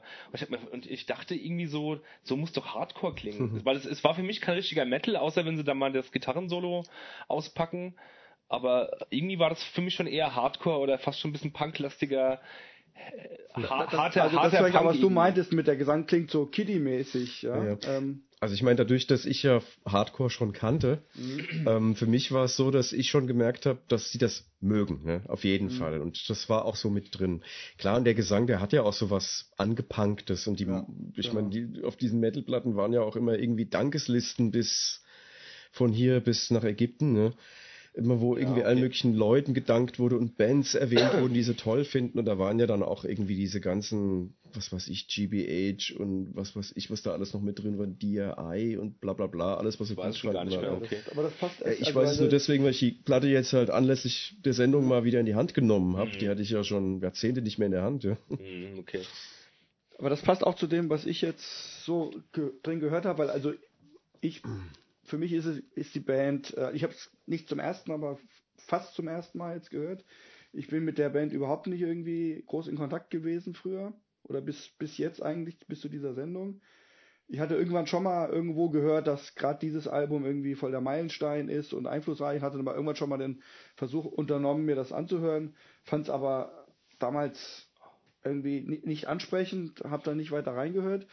Ähm, und Ähm, also ich fand nämlich auch jetzt, dass mich hat es auch stark an ähm, an halt mehr so diese Crossover-Sachen erinnert, wie, was weiß ich, frühe Suicidal Tendencies oder Ja. DRI oder so. Da musste ich schon stark dran denken. Ähm, abgesehen jetzt von diesen disharmonischen, schrägen Sachen, die jetzt irgendwie nochmal was eigenes sind, aber so vom Sound und vom Gesang her und so. Deswegen passt das eigentlich gut, dass du jetzt auch sagst, die, die danken auch solchen Bands. Ja, ja. Ähm, und ähm, auch was du gesagt hast, das passt auch dazu. Also ich finde es, es ist so ein bisschen das ähnliche Phänomen wie letztens mit, mit Nocturnus, dass wenn ich das jetzt heute sozusagen nachträglich höre, äh, klingt es für mich halt schon einfach sehr altmodisch, ja. Und ähm, es fällt mir schwer, mich da jetzt so richtig drauf einzulassen. Und ich finde es, also ich finde natürlich, bin ja immer interessiert an äh, irgendwie schrägen Sachen und so und dass die da jetzt solche äh, ja, die, diese, diese disharmonischen Elemente haben und zum Teil auch so ein bisschen seltsame Rhythmik und so. Das finde ich zwar ganz interessant, aber ich finde es trotzdem, ich, ich höre es eigentlich nicht besonders gern, muss ich sagen. Ich finde ich find die, die Musik, also diese ganze Tonlage, die ist, ist mir irgendwie ein bisschen zu schrill. Ich finde es Ja. einfach nicht angenehm im Ohr. Ähm, Und ich fand es schon eher anstrengend. Also ich musste mich schon ein bisschen durchquälen. Hast du durchgehört? Ja, ja, ich habe also ich habe einmal komplett durchgehört und als ich sie dann zum zweiten Mal gehört habe, gefiel es mir fast auch schon besser, weil dann ein bisschen mehr Wiedererkennungseffekt da war ähm, und ähm, ich dann auch irgendwie mehr so auf diesen diesen Crossover-Charme irgendwie gehört habe. Das ist ja schon Musik, die ich die ich auch ähm, gelegentlich mal ganz gern höre, aber ich finde es schon sehr sehr anstrengend, muss ich sagen. Ähm, einfach so so so schrill im Ohr diese Mhm. Sowohl der Gesang, aber vor allen Dingen halt auch die Gitarren, ja. Die, genau die fand ich damals eigentlich der Hauptgrund eigentlich, das zu kaufen, diese ganzen Riffs. Also ich, ich kann mir auch vorstellen, dass, dass das damals vielleicht auch nochmal irgendwie ein bisschen, ähm, hatte das vielleicht auch noch einen ähm, Neuigkeitsaspekt eher, ja. Ähm, oder hattest du schon andere Bands, wo du diese ganzen schrägen Riffs eh schon äh, von kanntest? Nee, also so nicht. Also ich meine, ich habe das, ich meine, das hat ja dieses Ding irgendwie dieses und jenen zu vergleichen, das hat ja erst in den letzten Jahren so angefangen. Das war ja zu dem Zeitpunkt, hat man einfach Musik gehört und fand es gut oder nicht gut. Also ich weiß nur, dass ich fand einfach es extrem geschmackvoll, wie er das gemacht hat. Also dafür, dass es für mich Kiddie-Musik war, eine Metal-Musik war, hatte ich einen Eindruck, ich hatte auch nicht den Eindruck, dass der Typ jetzt besonders gebildet ist oder auf irgendwas hinaus will. Der hat das einfach just for fun gemacht, aber fand es geschmackvoll, was er da zusammengezaubert hat. Also gerade jetzt auch in dem Stück, was wir jetzt gerade gehört haben, das Tribal Convictions, wo ja dann diese schrägen Sachen drin sind, wirklich diese dissonanten Tritonus-Sachen und dann aber auch wirklich diese wohlklingenden Riffs, dass sich das so abwechselt. Und das fand ich eine tolle Kombi. Ja. Das ist eine Sache, die mochte ich eigentlich vorher, auch schon mal, wenn es so Spannungsbögen gibt. Das sind auch Sachen, die ich interessanterweise selbst auch habe mit einfließen lassen. Dann in Sachen, die ich gemacht habe, jetzt gerade bei Ephemerol, wo man so diesen Kontrast an nett klingenden Sachen und dann weniger nett klingenden Sachen so nebeneinander stellt. Ja. Und die, also ich habe irgendwie immer so im Kopf, dass Voivod einfach auch eine sehr einflussreiche Band war oder ist. Ist das so? Und wenn ja, was haben die dann beeinflusst? Was ist, was geht da irgendwie draus hervor? Für eine, für eine Stilrichtung oder was für andere Bands? Also Oder ich, ist das ähm, gar nicht so. Ist das nur so Ich, ich glaube, die, die werden von sehr, sehr vielen Bands geschätzt oder von sehr vielen Musikern und überhaupt Leuten geschätzt. Ähm, zum Beispiel, das bekannteste Beispiel ist, dass dieser Jason Newsted, der ehemalige Bassist von Metallica, ein ganz großer Fan von denen ist. Genau, und auch bei zwei Alben oder so mitspielte, glaube ich, so Anfang der Nullerjahre. Ähm, aber ich kenne jetzt keine Band, die sagt, sie äh, äh, orientiert sich an Voivod oder so. Kenne kenn ich jetzt keine. Außer vielleicht Vector, das ist so eine neuere Band. Ähm, oder ein paar neuere Bands vielleicht, ähm, wie äh, Catonic Cervix oder so. Ähm, aber ähm, das ist, ist eher eine neuere Erscheinung, habe ich das Gefühl. Aber so in den 90ern und dass die Nullerjahren quasi jetzt eine, eine, eine Bewegung ausgelöst haben. So glaube ich jetzt sagen. nicht, Hm. glaube ich jetzt nicht. Okay, ja. Das sehe ich aber auch so. Die waren schon sehr speziell und standen immer für sich und ähm, die hatten mir so wie meinetwegen ich King Diamond mag, äh, hat mir die gemocht oder eben gar nicht gemocht. So gab es immer so zwei Lager, hatte ich das Gefühl. Ja. ja, kann ich mir auch gut vorstellen bei der Musik, dass es spaltet. Ja. Ich meine, ich fände es jetzt interessant, wenn du mal die Platte, die ich meine, die nochmal später ist, diese Angel Red, Ja. die, die eigentlich fast weg ist. Also da Mhm. sind fast keine Metal-Einflüsse mehr drin. Also da gibt es einzelne Stücke, da würdest du dann, wenn du das vergleichen würdest, eigentlich nicht mehr drauf kommen, dass es dieselbe Combo ist halt. Ne? Ja, das stimmt. Also ich habe ich hab vorhin dann noch mal kurz in die, ähm, Die Nothing Face kam noch dazwischen, ne? Ja, stimmt. Ja, genau. ähm, wie, wie hast du eben gesagt, wie hieß die nochmal? Ähm, Outer, Outer Limits. Outer Ja. Limits, Da habe ich vorhin noch mal reingehört. Das gefiel mir äh, viel besser, aber das Mhm. fand ich war auch eigentlich äh, halt auch kaum Metal, sondern das war eigentlich fast schon mehr so ja rockig, ja. Genau. Das genau. hätte auch zum Teil irgendwie Monster Magnet oder so sein können an, an, an bestimmten Stellen. ja. Oh, weiß nicht. Ähm, aber das gefiel mir sehr gut. Also ich habe nur Hm. zwei, drei Lieder gehört. Ähm, aber da hatte ich viel mehr Zugang zu. Als Danach wurden die wieder viel härter auf jeden Ah, ja. Fall. Mhm. Der Sänger stieg aus, wie ich schon vorhin sagte, ein neuer Sänger kam dazu für zwei, drei Platten. Und dann haben, sie- wollten sie wieder anknüpfen an so die Ja. äh, Mhm. Tage des Trash Metals da. Das, ja. Was denen auch ganz gut gelungen ist, mit Phobos und noch einer anderen Platte. Mhm. Ja, Voivod. Kenne ich jetzt also auch endlich. Aber das mit dem altmodisch, ich meine, klar, man kennt es halt, aber hast wahrscheinlich recht. Das ist schon ein bisschen angestaubt. ja. Ja, also ich meine, das, wir hatten die gleiche Diskussion äh, mit, mit, mit so einer Death Metal Platte letztens. Ich meine, eigentlich sollte es ja egal sein. Man hört ja auch Musik, die sowieso schon, also was weiß ich, wenn ich Jazz höre, ist das ja erst recht altmodisch. Ich höre Mhm, Musik ja. aus den 60ern. Ja. Aber, aber gerade bei so, bei so Metal geht es mir so, dass ich das Gefühl habe, das ist eine Musik, die auch, ähm, ja, also die, die, die versucht ja auch eine gewisse, ähm, wie soll man sagen, Härte oder so eine, ähm, die versucht ja auch was darzustellen, die versucht ja auch cool zu sein irgendwie. Also die ist ja nicht einfach nur dafür da, dass sie ähm, in dem Moment irgendwie die, die bestimmte Emotionen liefert, sondern da gehört auch eine gewisse Attitüde, Attitüde dazu. eine Attitüde dazu zu sagen, ey, wir, wir sind jetzt hier noch eine Spur härter als, als die bisher waren. sehr, so, sehr ne? jugendlich pubertierendes Genau. auf jeden Fall. Und, und, und wenn dazu. man dann aber sozusagen, wenn, wenn das dann von der Zeit überholt wird und mittlerweile Levels an Finesse und, und ähm, ja, Härte quasi Hm. äh, äh, erobert wurden, die das in Schatten stellen, dann, dann da- das fällt mir halt dann schwer, das mit den Ohren zu hören, wie ihr es damals so echt gehört habt. Ja. Ja, ja, ja. Aber es, es gibt in der Tat, ich war ja letztens in Berlin drei Tage auf diesem Festival, auf dem Never Surrender Festival Mhm. und habe da auch sehr, sehr viele ganz junge Leute gesehen, die in so einer Mettler-Kluft rumliefen wie Anfang der 80er mit Mhm. Schnurrbärtchen und mit äh, Rückenaufnäher und äh, vorne kurz, hinten langen Haaren. Also es gibt in der Tat nicht nur eine Bewegung gerade wieder in Richtung Oldschool und diesem verstaubten Feeling, dem Ja. verstaubten Sound, es gibt es ja irgendwie schon ein bisschen länger, aber gerade nimmt das so ein bisschen zu und äh, ich finde, das hat ja auch einen unglaublichen 80er-Jahre-Charme. Das ist ja auch der Grund vielleicht, warum äh, Post-Punk wieder so äh, äh, en vogue wurde. Jetzt geht das mit diesem 80er-Jahre-Metal los oder, oder, oder vielleicht hört es auch bald wieder auf. Aber ich finde, das hat total was. Das hat schon Dieses Charme, ja, 80er ja, Jahre klar. Verstaubte, das mag ich total gern gerade.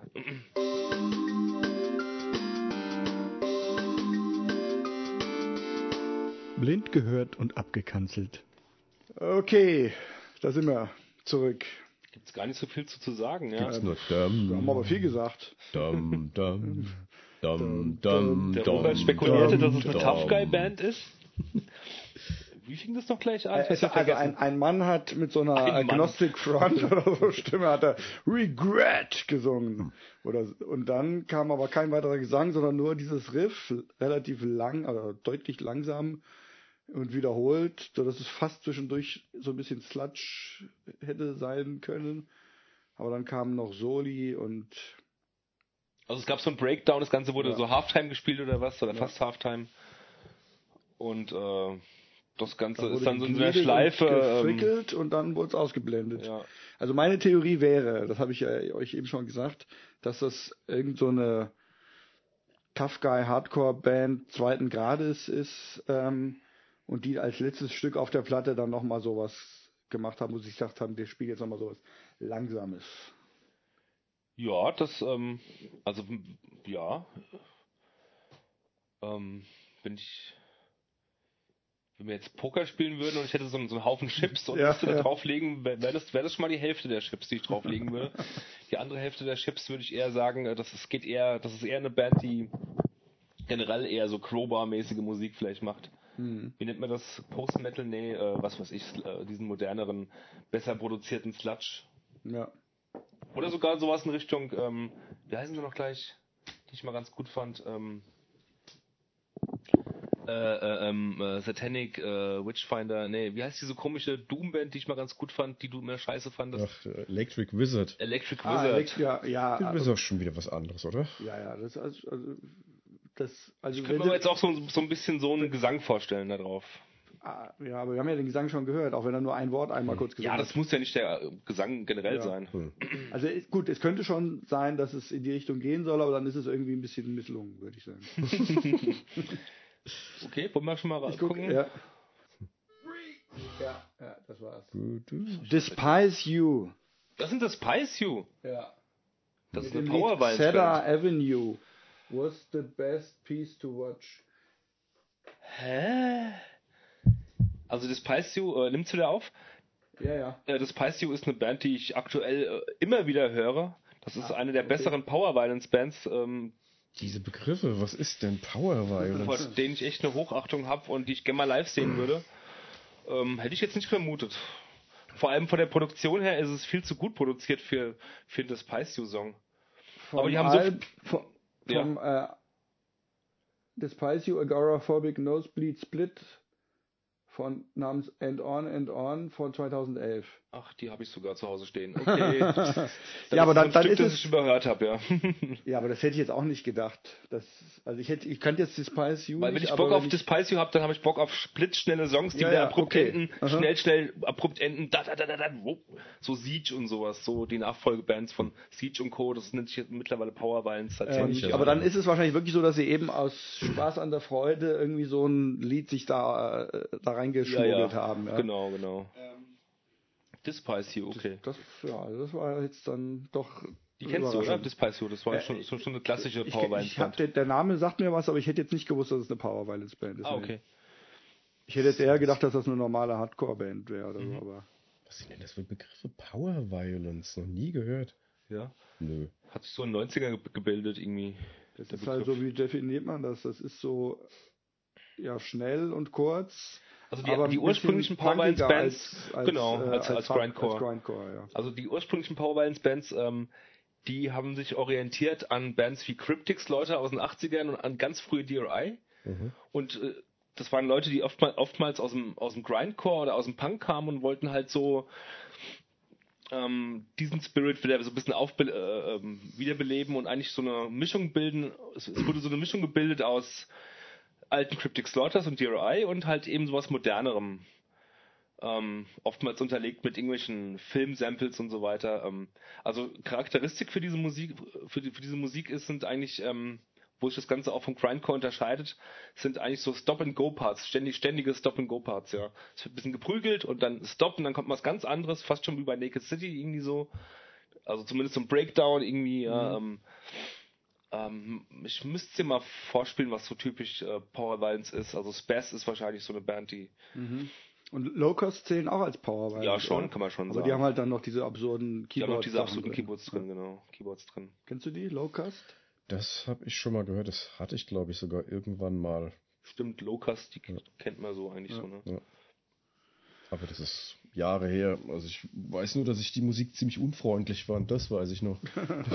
Power Violence, wie der Name auch schon sagt, ist schon sehr, klingt schon sehr gewalttätig und aggressiv. Mhm. Und das, ja, ist ja auch gewollt so. Okay. Dann kommen wir jetzt zu etwas ganz anderem. Absoluten Kontrast. Der absolute Kontrast.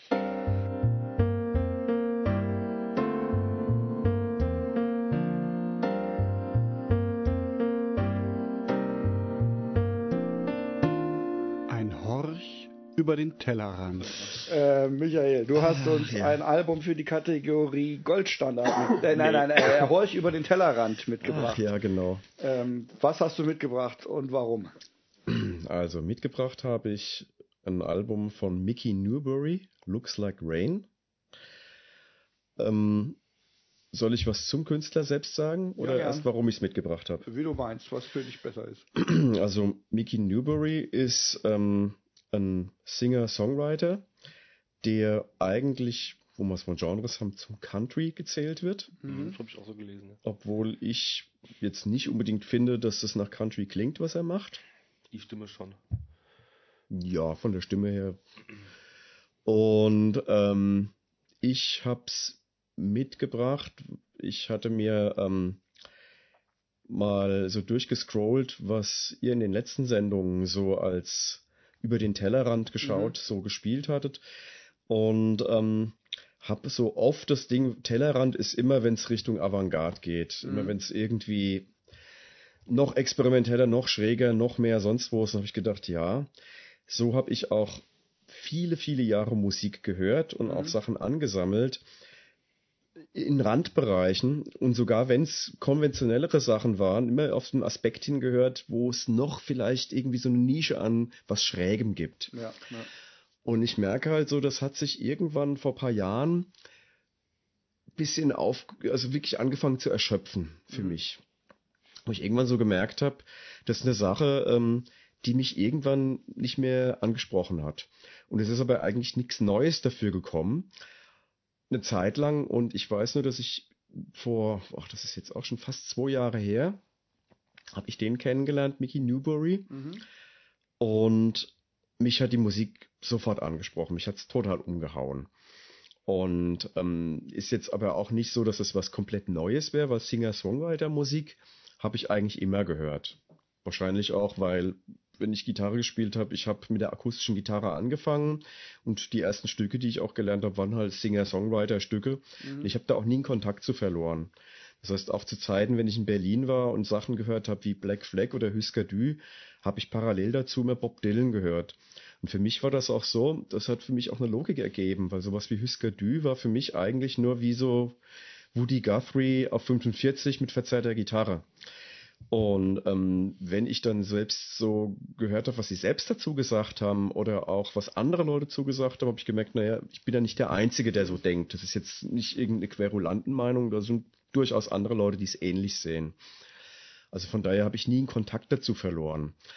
Und ähm, bei Songwritern, die ich sonst gut fand, wie Bob Dylan oder Tim Buckley oder so, hat mich dann aber irgendwann auch genervt, dass es immer irgendwas so gab, jetzt bei Dylan zum Beispiel sein Zynismus mhm. teilweise oder wenn er dann doch mal so ehrlich emotional war, dann für mich sich aber irgendwie in irgendwas verloren hat, wo ich den Eindruck hatte, es ist trotzdem nicht zugänglich. Trotz dass er gefühlvoll ist, habe ich den Eindruck, er verliert sich in seinen Emotionen. Er ist nicht wirklich, das ist nicht mehr wirklich kommunikativ. Mhm. Das ist irgendwie ein bisschen eigen. Also Dylan ist ja wahrscheinlich auch ein wirklich eher schrulliger Typ, ja. Der finde ich zwar trotzdem was Geniales hat, aber irgendwo auch was Unzugängliches. Mhm. Und ich weiß nicht, ob ihr Tim Buckley kennt, einen Sänger aus dem. Das kenne ich nur von dir, vom, Name vom Hörensagen. Der Name klingt irgendwie bekannt, ja. aber mehr auch nicht. Also kann ich nur kurz was zu sagen, ist ein Sänger, der ähm, in den 60er Jahren so ein Folk-Rock gemacht hat und hat sich eigentlich dann innerhalb von Platten total wegbewegt davon. Mhm. Der ist wohl beeinflusst durch einen seiner Mitmusiker, hat er sich dann ähm, alle möglichen anderen Platten angehört, Jazzplatten angehört, Avantgarde-Platten angehört, also wirklich so Zwölftonmusik, sonst was. Und hat dann auch ähm, peu à peu, wirklich von Platte zu Platte, wurden die immer merkwürdiger. Mhm. Und das war dann so, dass er 1970 eine Platte gemacht hat, wo dann wirklich, da sind teilweise Sachen auf, das ist wirklich Avantgarde. Das ist also für jemanden, der Folkmusik hört, Rockmusik hört, ist das unhörbar. Mhm. Ja. Im Nachhinein, es gibt einen kleinen Kreis, der es immer noch gut findet, aber wenn du einen normalen Folkhörer hin stellen würdest, dann würdest dann Stücke, die reine Gesangsakrobatik und irgendwelche Spuren, die zu langsam laufen, das ist unhörbar für die Leute. Ich ja. fand das damals super schick. Mhm. Und ich weiß aber, irgendwann war mir das alles auch zu, ähm, wo du das zu der Gitarre gesagt hast, man war zu schrill. Mhm. Der Eindruck, es ist irgendwie Musik, die ist auch sehr selbstbezogen. Es ist auch sehr egozentrisch letztendlich. Und es hat mich irgendwann dann auch nicht mehr so interessiert. Und bei Mickey Newbury war es so, als ich so gemerkt habe, das ist ein Musiker, der, ähm, das ist für mich Musik, die ist wirklich komplett direkt, der ist wirklich gefühlvoll, es ist direkt, es ist an der Grenze zum Kitsch, aber ähm, das hat mich wirklich angesprochen, wo ich so einen Eindruck habe, dass das ist nicht so, dass da einer irgendeine Absicht hegt oder irgendeinen coolen Trick oder irgendeine mhm. Attitüde oder irgendwas. Der macht das, weil er das so empfindet und ist trotzdem in einem Business drin. Und fand es auch ganz spannend, weil ähm, so wie es ja, wo du vorhin auch gerade sagtest, von wegen bei der ersten Band, bei Beyond Creation, dass du so einen Eindruck hast, die produzieren für den Markt. Ja. Country-Musik ist ja so, dass die auch für den Markt produziert und gerade er äh, in Nashville, wo er auch produziert hat oder auch vorher gearbeitet hat als Singer-Songwriter, ist es so, dass es da auch ähm, in 60er Jahren ein ziemlich Stilldiktat gab, Mhm. was wirklich von Plattenfirmen oh, wahrscheinlich auch von Musikverlagen, das weiß ich jetzt, kenne ich mich nicht so gut aus, wo es wirklich klar war, es geht in die Richtung, und so muss Country klingen und nicht anders, weil so konnte Geld verdient werden. Ne? Ja. Und ähm, er hat sich dagegen gewandt. Ne? Und hat gesagt, nö, so mache ich das nicht. Ist dann auch nicht in Nashville Studios gegangen und hat eigentlich auch für die Zeit unüblich arrangiert. Also gerade auf der Platte, die ich mitgebracht habe, Ja, ähm, ja, ja. da sind auch Mhm. Sachen, also später war das dann nochmal anders. Also spätestens ab den Mit-70ern war es so, dass dann doch Elemente reinkamen, die so schon traditionell bekannter waren. Die finde ich auch nicht so spannend. Arrangements gefallen mir dann auch nicht mehr, die Platten gefallen mir auch nicht. Aber bei der Platte, wo dann auch eine Sita zum Beispiel dabei ist, ähm, als Instrument und auch vor allen Dingen, wie der ganze Sound, wie das aufgenommen ist, das fand ich echt spannend. Ja. Und ich finde es auch interessant, das ist ja jemand, der hätte wirklich super Karriere machen können. Der hat halt angefangen, als ähm, Songer, Songwriter bei einem Musikverlag zu arbeiten und der hatte dann zwischen 66 und 68 mehrere für Leute Hits geschrieben, für, unter anderem für Tom Jones, Sachen, die auch Nummer eins in Hitparaden waren. Ah, ja. Mhm. Und aufgrund dieser ähm, Hits, die er geschrieben hat für andere Leute, auch einmal im Country, einmal Easy Listening, Soul, was auch immer, ähm, da waren so diverse Genres dabei, ähm, ist er dann von der Plattenfirma von Elvis, also RCA, angesprochen worden und hat einen Plattenvertrag bekommen und wurde auch Mhm. produziert vom Produzenten von Elvis. Also richtig große Nummer sozusagen. Also ich Ja, meine, er hat ja, ja. eh, Tom Jones war ja schon damals auch kein Unbekannter, war eh Mhm. auch in Gefilden, wo es schon größer war. Nur er hat die erste Platte ähm, produziert bekommen mit vielen Streichern und allem drum und dran, dem war das zu dick aufgetragen, hat gesagt, Mhm. das möchte er so nicht. Mhm. Und hat sich dann aus dem Verka Vertrag wieder, ich weiß nicht, nicht rausgekauft, sondern per mündlicher Absprache mit einem vom RCA und konnte dann aus dem Vertrag entlassen werden, um dann einfach was zu machen, was sich dann letztendlich nicht so gut verkauft hat, weil es einfach den Leuten auch nicht zu sehr zu griffig war. Also für die Country-Leute war es nicht, das, was nicht Country-mäßig genug irgendwie anscheinend, also weil es hat wohl nur moderat verkauft, konnte ich nachlesen dann halt, ne? Ja.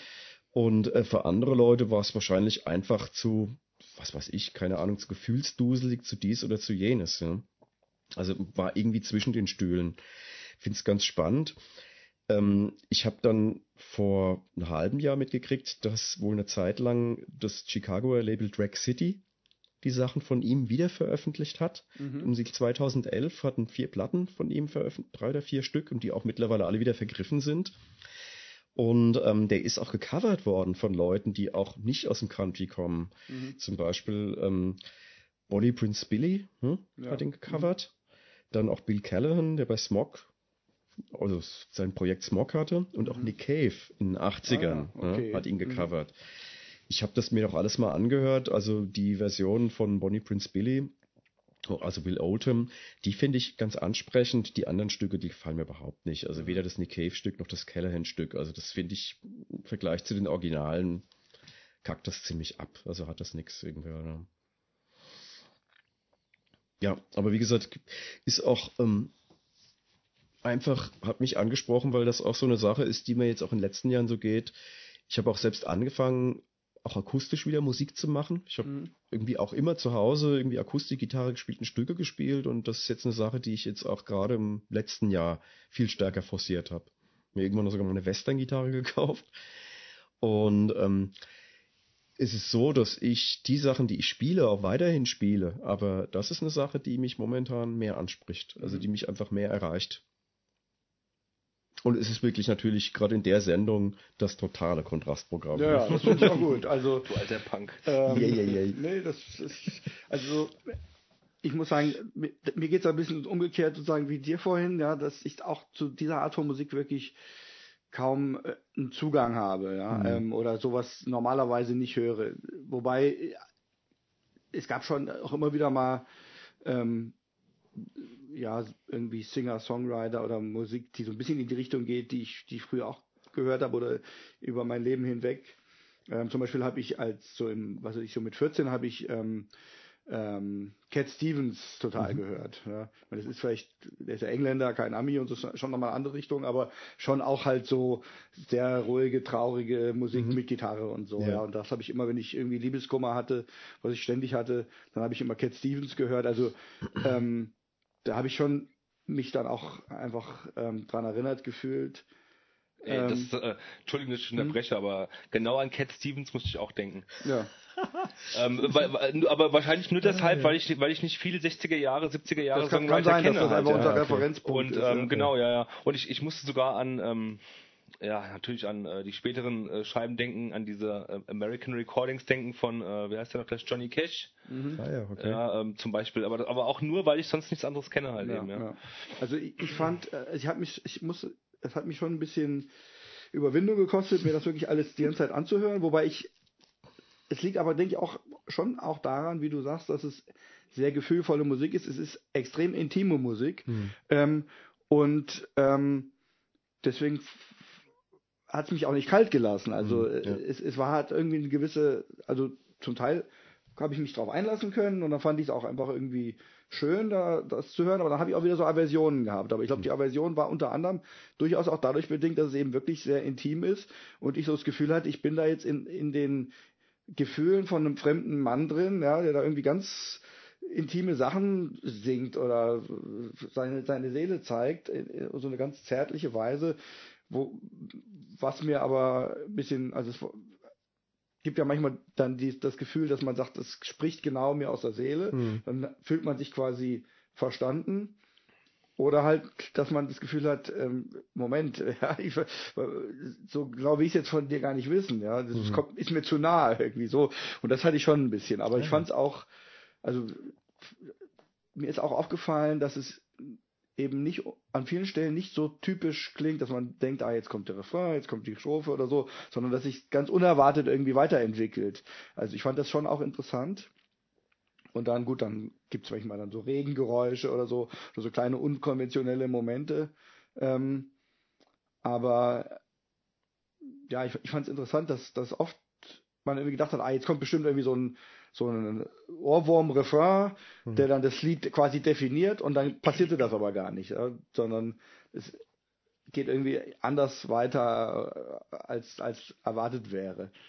Ähm, ja, also ich fand es auf jeden Fall auch einfach mal wieder gut, mich mit einer ganz anderen Art von Musik auseinanderzusetzen dadurch. Ich denke, das ähm, ist ja auch genau das Interessante, wenn man jemanden einlädt, der dann mhm. über den Tellerrand eben nicht irgendwie Jazz oder sowas bringt, sondern was ganz anderes mal reinbringt. Ähm, und ja, was sagst du, Jochen? Mir ja. fällt mir gerade nicht ein. Naja, ähm, wir können gleich mal das Stück auch hören. Ja, stimmt, genau. Ähm, aber Soll, ganz erst was sagen oder sollen wir es erstmal? Ja, ja, ich will dir was sagen, ja, genau. Ja. Ähm, also, ähm, zu, äh, ja, mir ging es so, ich habe es ja im Auto gehört wieder mal. Ich höre, wie schon so oft besprochen, die meiste, die meisten Platten ja im Auto, da ich die Möglichkeit dazu habe, ähm, auf der Arbeit auch Musik zu hören, das ist schon cool. Ähm, ich habe eine Zeit lang gebraucht, um mich darauf einzulassen, weil es jetzt so überhaupt nicht die Musik ist, die ich sonst so höre. Eigentlich auch zu keiner Zeit, außer mal, ich pack, ich, ja, ich habe mal vor zehn Jahren ein bisschen vermehrt Johnny Cash gehört, aber das höre ich auch schon lange nicht mehr. Und dann fiel mir eine, eine Platte ein, die ich zu Hause auch stehen habe, äh, an die hat es mich auch irgendwie erinnert. Und zwar gibt es äh, ein Solo, eine Soloscheibe von der Bess Gibbons von Portishead. Die hat eine Soloscheibe mal rausgebracht mit äh, einem gewissen Rustin Man. Mhm. Der hat mhm. eigentlich einen ganz anderen Namen. Das ist so ein Typ, äh, der Bassist von The The von dieser 80er Jahre Band. Talk, Talk. Äh, von Talk Talk, mhm. stimmt, richtig. Nicht so, ja, ja, richtig. Von Talk Talk. Ähm, und äh, an diese Scheibe, Out of Season, hat es mich auch ein bisschen erinnert, weil da auch so ein bisschen so Country äh, ähm, Anflüge da so ein bisschen durchscheinen. Ja. Genau. Dann hat es aber mich wieder an Cat Stevens erinnert und an diesen Film, den ich, zu dem ich damals äh, schon in jungen Jahren eine Hassliebe hatte, nämlich Harriet Maud. Mhm. Ähm, und vor allen Dingen, weil halt eben dauernd Cat Stevens läuft in, in diesem äh, Film. Ähm, da hatte ich schon als Kitty irgendwie ähm, echt beklemmende Gefühle und ich denke es lag, lag haupt, hauptsächlich an dem Soundtrack. Also es war, war, war, bei mir war das sehr gemischt. Mir hat es sehr gut gefallen. Ich her herausragend finde ich, fand ich bei, bei vielen der Songs, ich habe es nicht durch, durchhören können, ähm, aber bei, ähm, ich habe die erste Hälfte auf jeden Fall gehört und plus, plus dieses Stück, das er heute mitgebracht hat, der äh, Michael, herausragend fand ich so dieses, diesen etwas spooky, diesen etwas gespenstisch wirkenden äh, ähm, Chor im Hintergrund. Also der, der, der kommt auch immer mal, ja. ja der ist man, man könnte ihn auch kitschig nennen, aber. Na, bei mir kam das jetzt gar nicht so kitschig rüber. Und 60er Jahre Kitsch kann mich durchaus auch ansprechen. Ja. Ähm, genau, also ich, das ist eine Scheibe oder eine Musik weiß ich jetzt noch nicht, aber eine Scheibe zumindest, die ich mir nochmal anhören werde, auf jeden Fall. Mhm. Es hat was in mir ausgelöst und ich muss noch herausfinden, was es genau war. Ich habe dir gesagt, äh, als wir auf dem Jazzkonzert waren, die hat mich sehr beruhigt, diese Musik. Hm.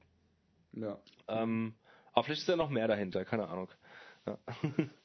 Ist aber auch wieder eine Musik, finde ich, wo es auch wirklich wahrscheinlich sehr auf die Situation ankommt, wann man sie hört. Ja.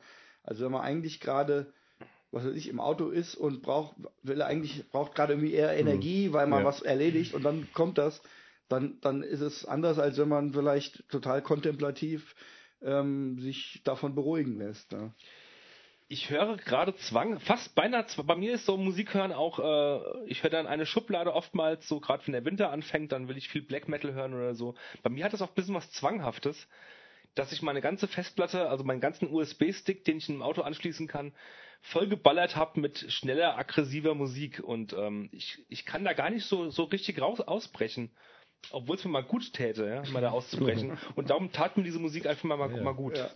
Zwischen all diesem Black Metal Gedöns da irgendwie auch mal sowas zu hören. Ja. Hm.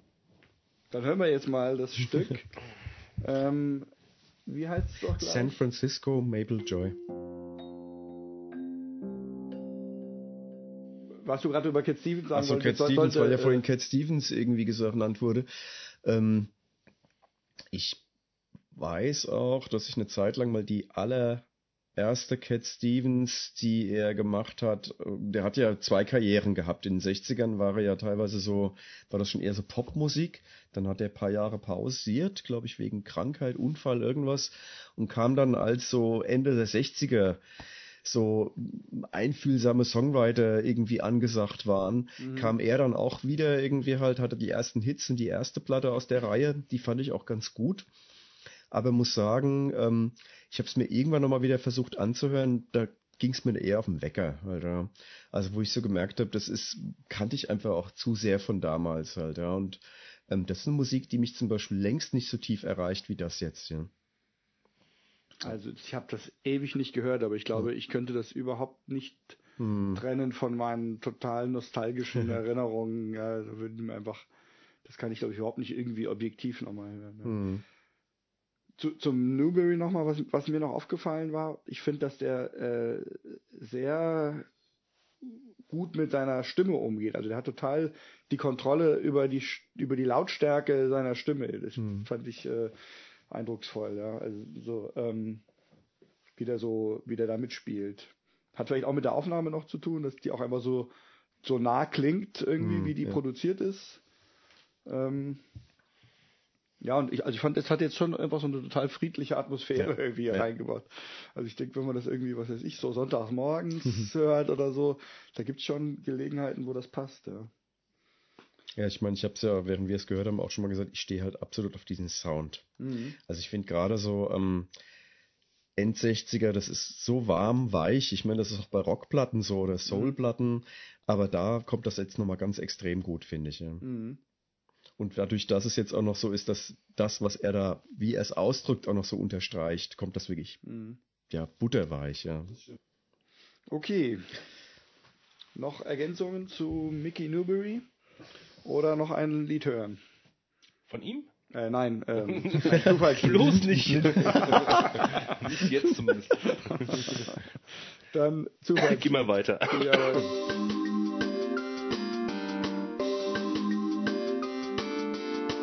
Blind gehört und abgekanzelt. Äh, ja.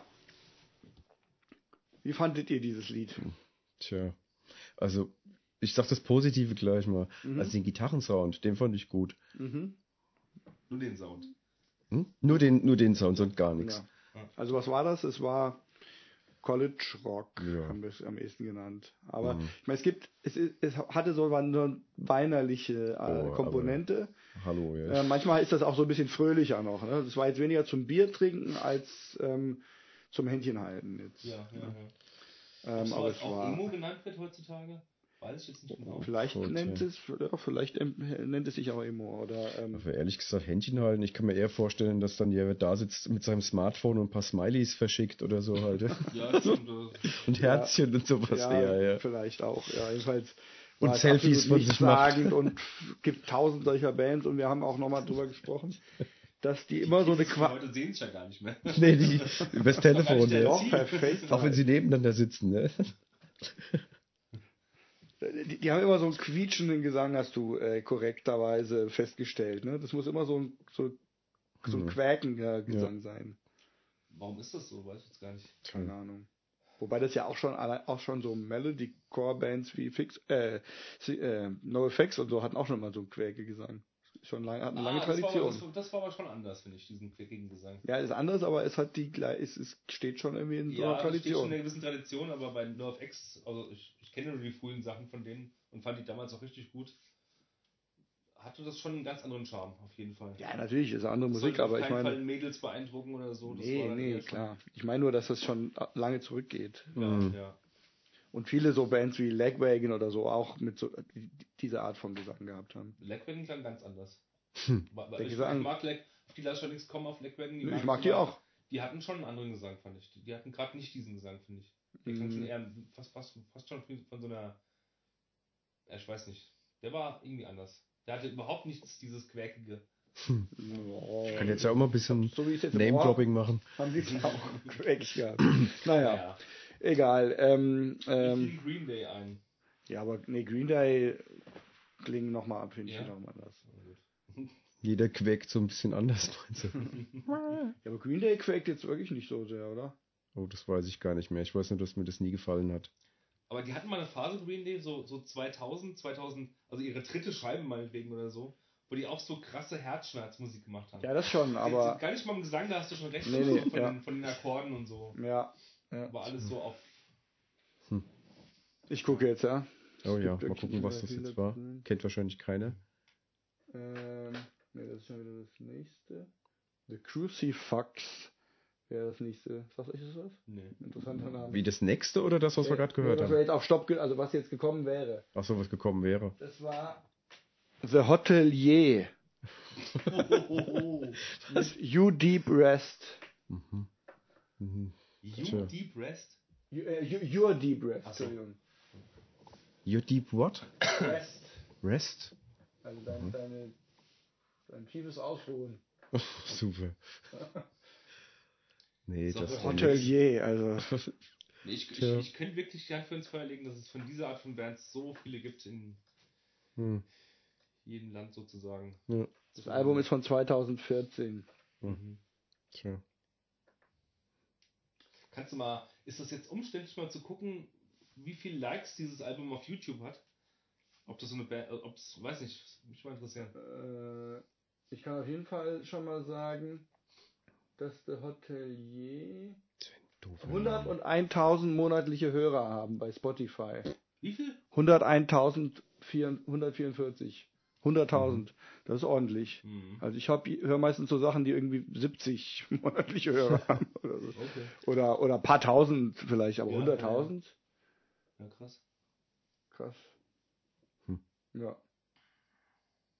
Na, aber die Statistik so zwischen 12 und 17, die Leute wahrscheinlich dann so, Die das die hören. das hören, ne? Ja, wahrscheinlich. Ja. Ja, okay. Es gibt auch einen Markt für, für Hm. diese Musik. Einen großen wahrscheinlich. Dann kommen wir zum letzten Album des Abends. Äh, ich hätte da mal.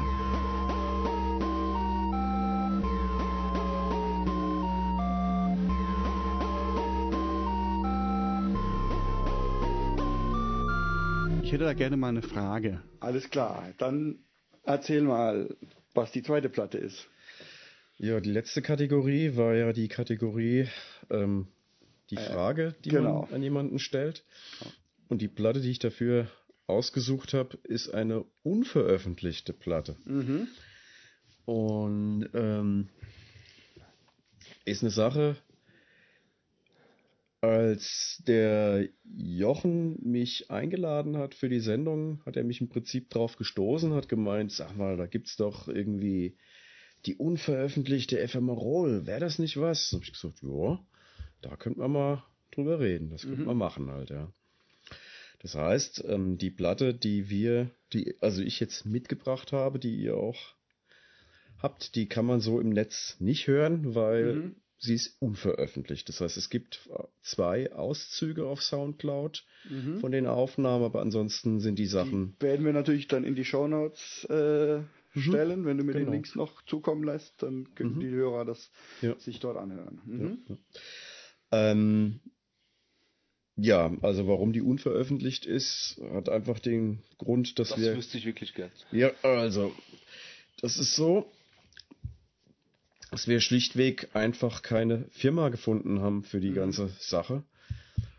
Ähm, das heißt, das liegt jetzt schon ein bisschen länger zurück. Wir haben, das ist auch, wie die Platte zustande kam, ist ganz witzig, weil wir haben die in Frankfurt aufgenommen, haben sie aber in Seattle mischen lassen. Mhm. Und zwar ähm, ist das in eine Zeit gefallen, als ähm, wir hatten mit Ephemerol angefangen und irgendwann zwei, drei Jahre lang waren wir so ein bisschen am Eiern, weil wir hatten jetzt keinen Masterplan, wo es langgehen sollte von der Richtung her. Mhm. Und wir haben mal dies und jenes versucht und irgendwie war das alles nicht so griffig. Und so um die 2007, 2008 rum ist es so, dass ich plötzlich aufmerksam geworden bin, dass es, wo ich in den 90ern großer Melvins-Fan war, dass es eigentlich, ohne dass ich das überhaupt mitgekriegt habe, weil ich es einfach nicht verfolgt habe, so eine, wie ich sag, Post-Melvins-Szene Mhm. irgendwie gab, irgendwie oder gibt, irgendwie, und das waren dann halt wirklich so Leute wie sowas wie Boris, Sun, Ja. also Leute, wo Ja. ich so den Eindruck hatte, das bezieht sich darauf, ähm, wobei Sun sich jetzt speziell natürlich irgendwie, wie sie ja selbst sagen, auf Earth beziehen, aber das ist ja eigentlich auch nur eine Ecke weiter und Mhm. Wenn man diese Lisol-Platte von Melvins nimmt, ähm, haben die eigentlich letztendlich nichts anderes gemacht, als das weiterzustrecken, letztendlich das nochmal auszuformulieren, was Mhm. da angedeutet war. Mhm. Und das fand ich halt super spannend. Und das hat mich halt an einem Nerv erwischt, wo ähm, ich festgestellt habe, dass das, was ich so vorhab und das, was ich so höre, dass das so, dass das so irgendwie ähm, ineinander übergeht. Und das hat mich total euphorisiert. Und ich habe dann auch viel gehört und habe dann aber festgestellt, dass die Sachen, die aus Amiland kamen, dass da immer einen gab, der anscheinend Dreh- und Angelpunkt ist, der das Ganze produziert. Also mischt das äh, Seattle Randall Dunn. Mhm. Und ähm, der ist dann auch tatsächlich, irgendwann 2008 war ich mit meinem Bruder auf einem Konzert. Und ähm, da kam dann irgendwann so ein Ami auf uns zu, weil mein Bruder wollte halt mit Trace Bruins sprechen. Der, das, Kon war, das Konzert war die wir gesehen hatten. Mhm. Du wirst es kennen wahrscheinlich, ne? Du wirst es vielleicht nicht kennen. Das ist eine Band, ähm, da spielen zwei Leute mit, die vorher auch schon zusammen in der Band waren. Irgendwie, die haben bei Burning Witch gespielt.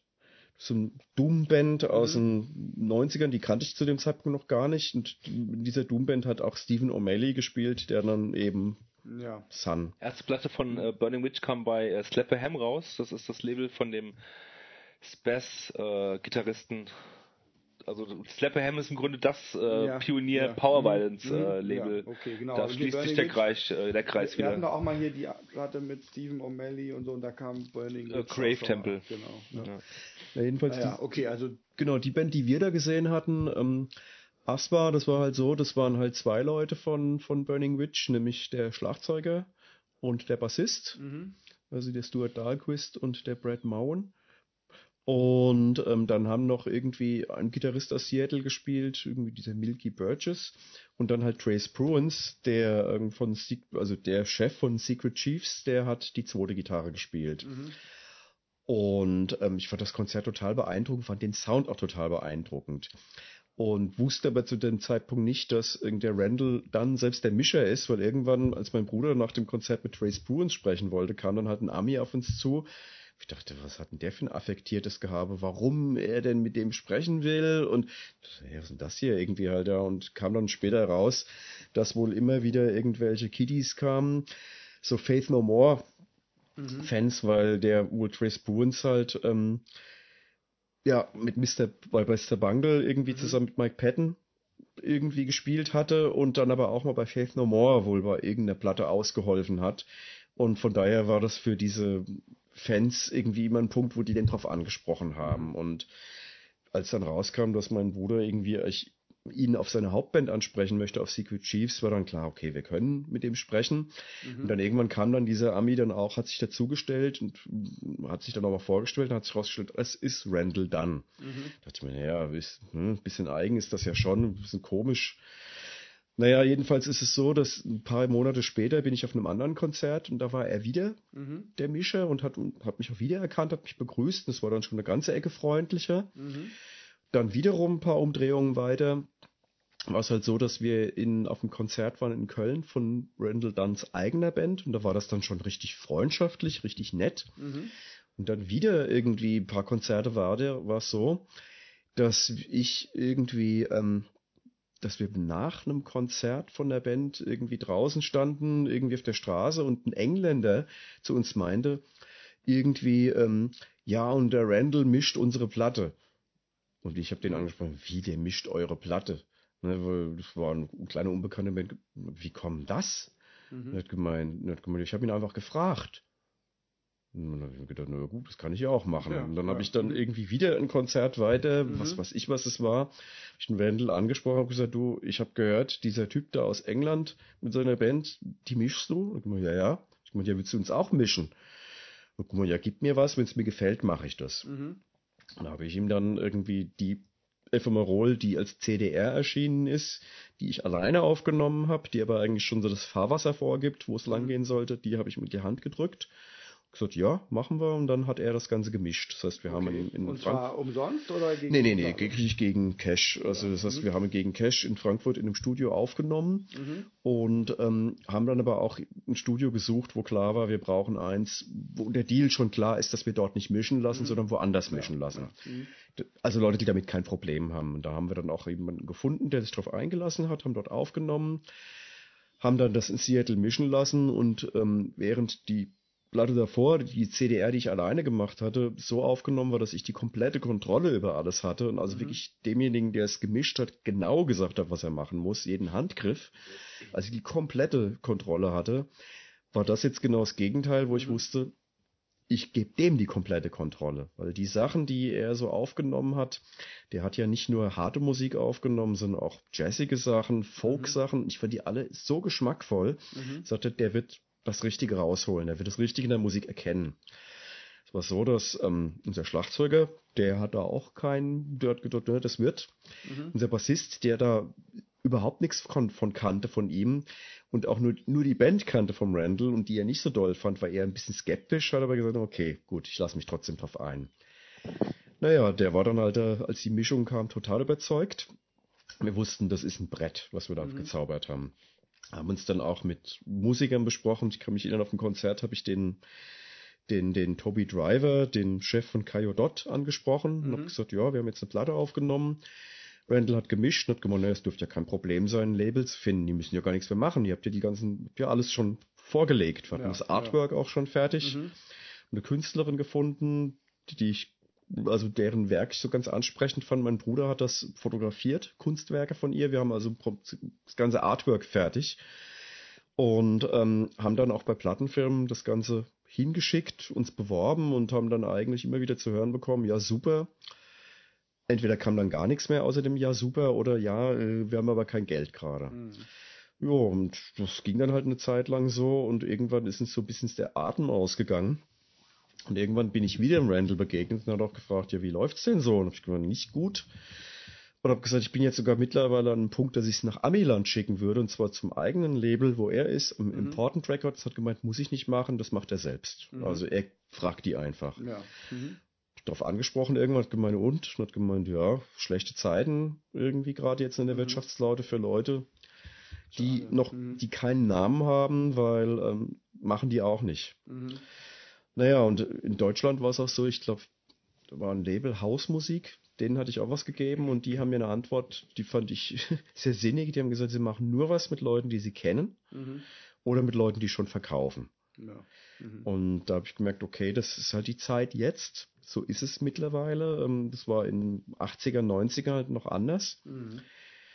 Und ähm, jetzt gerade in der ganzen Zeit, wo auch wirklich das Zeug für umsonst verfügbar ist, wo du überall streamen kannst, wo du irgendwie auf YouTube, was weiß ich, wo zugeschissen wirst mit Musik, ist das halt total schwer. Ne? Und ich habe dann auch über ein englisches Label, was ich mal kontaktiert habe, mitgekriegt, dass sogar, der hat gesagt, sogar namhafte Leute ziehen nicht mehr, also die auch nichts mehr verkaufen. Mhm. Und da war klar, okay, das sieht nicht so gut aus. Dann kamen bei uns halt persönliche Sachen dazwischen, irgendwie familiäre Sachen, gesundheitliche Sachen. Ja, und jetzt sind halt schon einige Jahre verstrichen. Das Ding ist halt immer noch auf Halde. Und die Idee ist einfach nur, es gab zwischenzeitlich mal die Idee, wirklich ist nur eine CD davon zu machen, auf Konzerten zu verscheuern. Dann haben wir gesagt, nee, also wenn dann Vinyl. Mhm. Schön. Nur, ähm, wie es dann halt so ist, wenn sich nicht einer drum kümmert oder man das Heft in die Hand nimmt oder ein Anlass dafür da ist, dann passiert es halt eigentlich nicht. Naja. Also Ich von meine, daher, Man kann es ja auch selber pressen lassen, gerade wenn schon alles fertig ist eigentlich. ja. Aber ihr habt natürlich dann trotzdem auch eine gewisse äh, Investition erstmal. Ne? Ja, das glaube ich wäre weniger jetzt der Punkt. Also ich hätte jetzt weniger Scheu, das Geld zu investieren, sondern eher das Ding, dass es dann wirklich zu Hause bei dir rumsteht. Ja. Mhm. Weil ich meine, ähm, ich kenne das auch von anderen Projekten, wo dann entweder im Proberaum oder im Wohnzimmer halt sich die Sachen türmen von irgendwann, Mhm. wo man noch irgendwie ähm, CDs oder irgendwas oder Kassetten hat, was weiß ich, wie alt die sind halt, ja. Die man irgendwie nicht umgesetzt hat. Ja. Und es ist auch so, dass wir mit der Band in den letzten Jahren dann halt wenig Auftritte gemacht haben und bei den wenigen Auftritten dann auch wenig verkauft haben. Sogar von dem Zeug, was da ist, also die letzten Konzerte haben wir gar nichts umgesetzt und wo dann auch so das Ding war, naja, wenn wir jetzt eine Platte machen, dann müssten wir jetzt wirklich irgendwie komplett jetzt nochmal irgendwie Leute ins Boot holen, die da wirklich Promotion für machen halt. Ne? Mhm. Und da merke ich, da war halt einfach der Atem jetzt erstmal nicht da. Ja, Vielleicht ja. ändert sich das auch noch. Aber habe mir auf jeden Fall gedacht, irgendwie, das war eine schöne Idee, um wenigstens so ein bisschen Öffentlichkeit zu kriegen, wenn es Genau. nur Ja, ja. zehn Leute hören. Ne? Das ist quasi das erste Mal, dass ein ganzer Song äh, gestreamt wird, ne? Ähm, jetzt im Netz ein ganzer von der Platte? Ja. ja. Also außer den Leuten, denen wir es als Demo zugeschickt haben, also Mhm. dies Firmen, die es bekommen haben von uns und ähm, ihr, die es jetzt habt oder Freunde, die es bekommen haben natürlich, kennt das sonst keiner. Also das Mhm. ist jetzt komplettes Stück zum ersten Mal so im Netz halt. Ne? ja, cool. Also die Frage, die ich dazu stelle, ist an euch beide jeweils. Wenn ihr das gehört habt, ihr, die ihr das ganze Album natürlich jetzt Ja. gehört habt schon, ähm, welchen drei Bands, beziehungsweise welchen drei Platten von diesen drei Bands würdet ihr das zuordnen? Mhm. Und warum? Okay. Das ist ja sehr, sehr äh, konkret. Du hast es in dem, im, äh, die, vorher war die Frage ein bisschen allgemeiner gehalten. War die so? Da, da hast, oder? Da hast Glaub du gesagt, nicht, die war Nee, schon oder war die genauso? genauso ja? gehalten. Ah, Ja, okay. ja. Ich habe es zwar nicht abgelesen, aber ich habe es Ja, ja, gemerkt. okay. Weil ich, ich hatte so verstanden, einfach, wo, wo würdet ihr das einsortieren im Plattenregal? Nee. So hatte Das- ich die nee, Frage nee. verstanden und dann hätte ich nämlich, deswegen habe ich eben nochmal geguckt und hätte gesagt, zwischen äh, Envy und Booker Irwin hätte ich es einsortiert, weil ich die Platten alphabetisch äh, sortiert habe. Aber das gemeint ist, zu, welchen Bands passt es, ähm, das war mir schon klar, ja. Aber Mhm. äh, konkrete Platten jetzt zu sagen, das ist, ist schon anspruchsvoll. Nein, wir hören es erstmal, vielleicht fällt mir Genau. dabei noch die, äh, die Antwort ein. Also dann, dann hören wir jetzt ähm, das Stück, wie heißt es? Zero Hole. Mit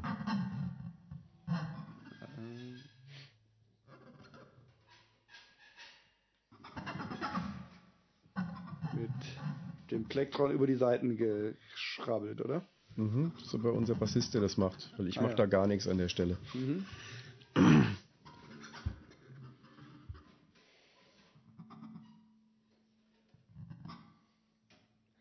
Gerade bei der Scheibe, ich kenne ja alle drei Scheiben von euch, fällt mir auf, wie genial der Basssound da einfach kommt. Mhm. Und die Bass, die Ideen einfach und wie es produziert ist.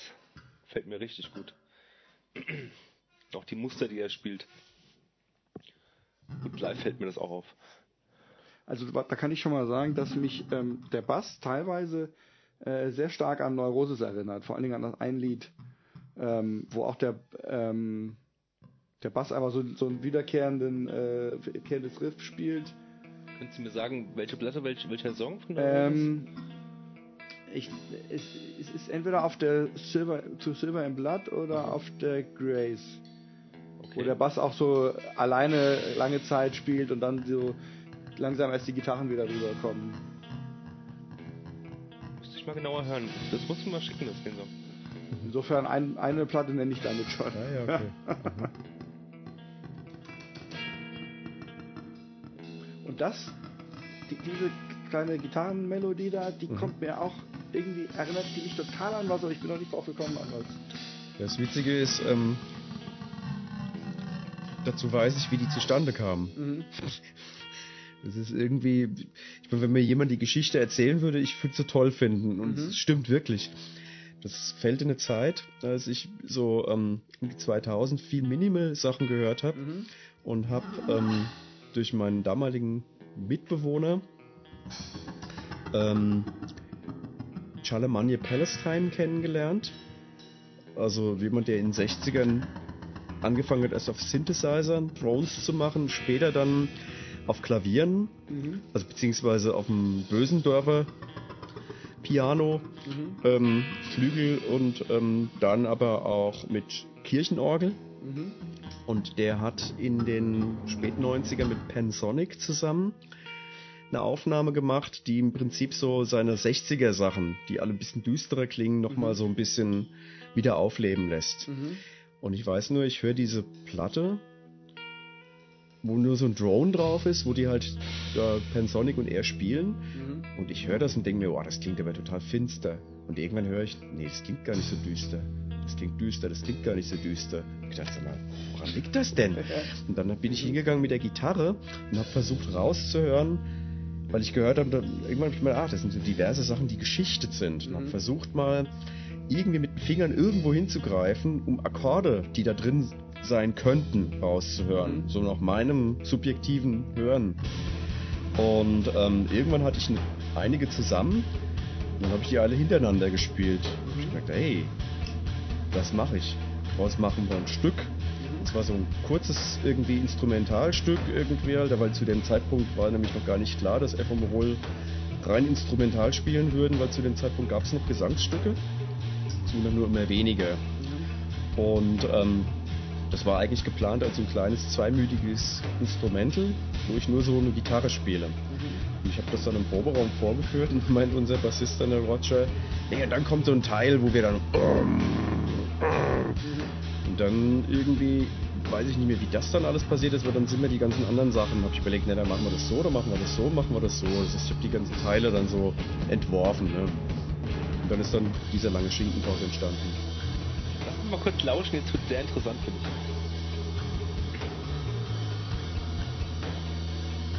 Wo sich der Song hinbewegt und auch mal speziell der Bass auch teilweise. Ich totale eine der Bass bestimmte macht Platte. so voll, bringt so eine Steigerung da rein, ne? Nee, er, er macht, er, der, der Bass spielt so ein paar Klassiker, finde ich. Ich weiß gar nicht, wo, so, wo sowas äh, äh, entlehnt ist.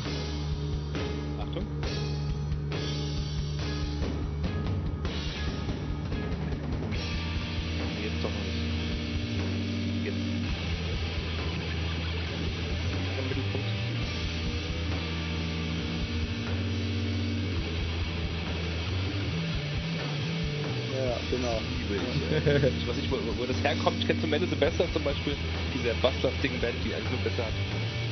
Aber das ich so toll.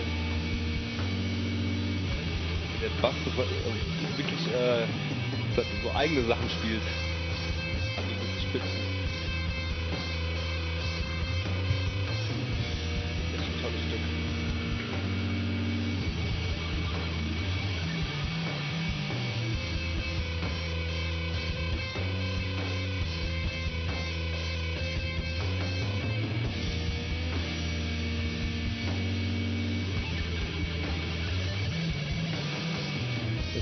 Als wir das gemacht haben, es gab eigentlich für uns jetzt keine Referenz an irgendwas. Mhm. Ich gesagt, das soll klingen wie das und das oder das und das sein. Das ist einfach passiert. Ja, ja. Ich finde auch gerade dadurch, dass es halt keinen Gesang hat, ist es, lässt es Interpretation in viele Richtungen mhm. offen. Ja. Ne? Wenn, man könnte, je nachdem, ob man irgendwie eher so ein ja, Schreigesang hätte, dann würde es mehr mhm. in Richtung Quatsch oder Post-Metal mm. oder so gehen können. Ja. Und wenn es mehr jetzt so ein 70er Jahre Rockgesang hätte, dann wäre es eher wie, wie Krautrock oder so. Ja. Dadurch ist es, ist es irgendwie so offen geblieben. ich finde es auch ganz lustig, ähm, wo du das sagst, Krautrock. Ähm, je nachdem, wo die Leute herkommen, haben wir da auch schon die komischsten Label gekriegt für die mhm. Musik. Also ich meine, wir haben mal von einem Typ, der auch noch eine Ecke älter ist, der Frankfurt bei Radio X irgendwie äh, arbeitet, der hat uns mal interviewt und er meinte, für ihn wäre die Musik Krautrock. Mhm. Ich meine, ich weiß nicht, was ich da geantwortet habe in dem Interview, weil ich wusste da gar nichts drauf zu sagen, wäre ich überhaupt nicht drauf gekommen. Ich meine, klar haben wir alle drei Krautrock gehört, aber haben das alles nicht auf der Uhr gehabt, als wir das gemacht haben. Dann ein Typ meinte mal, das wäre Metal, was wir machen würden. Ziemlich absurd ist, weil keiner von uns Metal hört, wirklich. Klar haben wir alle irgendwelche Metalplatten zu Hause im Schrank stehen, aber hatte ich ja schon gesagt, das ist jetzt kein Schwerpunkt oder so, Alter. Ja, und ähm, dann, was ich noch sehr charmant fand, als wir zusammen mit Randalls Band mal einen Auftritt hatten, da kam, ich glaube, der Gitarrist auf uns zu von dessen Band und meinte, ähm, das würde nach Kaspar Boltzmann Massaker klingen. Ah ja. Das fand ich sehr charmant, muss ich sagen. Da wäre ich auch nicht drauf gekommen, aber das fand ich cool, den Werte heißt denn die Band von Randall? Master Musicians of Bukake. Stimmt, ja, ja. Okay. Ja.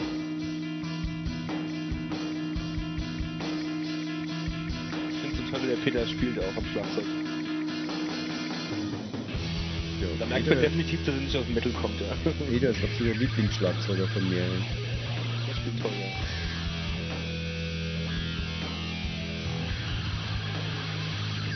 Das ist auch bombastisch. Ja gerne mal die Rohfassung hören von der Platte. Die Rohfassung? Ähm, meinst du vor dem, vor es mischt? Genau. Ja. Es gibt bestimmt noch auf irgendwelchen Spuren, auf irgendwelchen Festplatten. Was der Randall da alles rausgezaubert hat und was schon vorher da war, also. Ich habe mich jetzt sogar beim, äh, beim Hören der Platte, ich habe sie dreimal gehört, auch mit, mit diesen zwei Stücken angefreundet, die ich vorher überhaupt nicht mochte. ja. ja ähm, äh, Bad Eastern mochte yeah. ich nie und äh, das letzte, The Crutch oder The, The Crunch. Crunch ja. Mhm. Ah, ja. Bad Eastern finde ich toll, vor allem die zweite Hälfte. Ja, The Crunch ist, ist jetzt nicht gerade mein Lieblingsstück geworden, aber es ist auch gut. Das haben wir im Frühjahr als Opener gespielt, zum ersten Mal seit Jahren. Wir haben das Stück Jahre live nicht mehr gespielt und haben gesagt, jetzt spielen wir es mal. Waggon oder wo? Ja völlig absurd in so einem kleinen Laden. Das müsste eigentlich irgend so ein größerer Laden, wo dann dieses Wuchtige dann auch wirkt. Ja.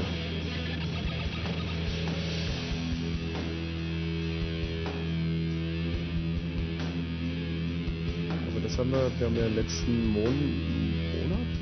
Nee, nee, diesen Monat haben wir gespielt. gespielt. Das ist nicht so lange her. Im Cave, wie haben wir im Cave gespielt mit Martin, also haben einen Support gemacht für Martin Isi Produzent aus dem, also der als Produzent aus den 80ern irgendwie bekannt ist, der damals Sonic Youth produziert hat, Unsane, White Hills aktuell, zig Sachen. Irgendwie also Fötus, was weiß ich, was der alles, Swans, alles mögliche. Mit dem haben wir zusammen gespielt im also wir haben Support gespielt. Ja, ja, also wir haben Support gemacht irgendwie, Alter, und die Anlage bestellt. Ist der alleine aufgetreten oder mit nee, Band? Mit Band. Also die waren zu dritt, also Bass, Gitarre, Schlagzeug. Also beziehungsweise er hat gesungen und Gitarre gespielt. Und die haben über unser Zeug gespielt. Das heißt, die machen ihre Tour nur mit irgendwie Instrumenten und Schlagzeugstöcken und Becken. Kannst du mal beschreiben, was die so gemacht haben? Gott, das war schon so, oh ja, ja, ja, so experimentelles neues Zeug, würde ich sagen halt, ja. Musst du dir mal anhören.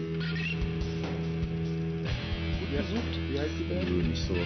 Ähm, unsere oder? Nein, die von dem Martin BC and Band. Okay. Ja, ne? Also geschrieben eher irgendwie Martin klar und dann B-I-S-I, aber BC wird's ausgesprochen. Also. Und der hat das anlässlich ähm, des 35. Jubiläums seiner Plattenfirma hat er irgendwie ähm, eine Platte rausgebracht mit einer Session, wo auch Hinz und Kunz Leute mitspielen und hat dann anlässlich dieser Platte dann eine Tour gemacht. Ist er jetzt auch gerade noch auf Tour. Hat so ein paar Festivals, glaube ich, mitgenommen. Und da haben wir das als letztes auch gespielt. Silver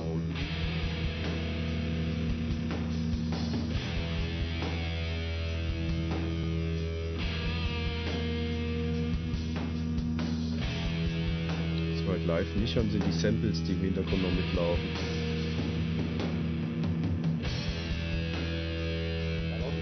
Da laufen Samples hinten dran. Das ist so schön eingewoben. Das finde ich super geschmackvoll, weil ähm, wir hatten schon mal eine Aufnahme gemacht, wo wir selbst mit am Mischen beteiligt waren, aber die viel dünner ist als die. Und ähm, haben Randall halt die Samplespuren auch mitgegeben, hab gemeint, mach. Und er hat es so gemacht, wie ich es mir gewünscht hätte. Also das war, hat jemand wirklich genau gehört, was drin ist in der Musik. Ja. Das hätte man auch völlig ver verfuschen können. Ne?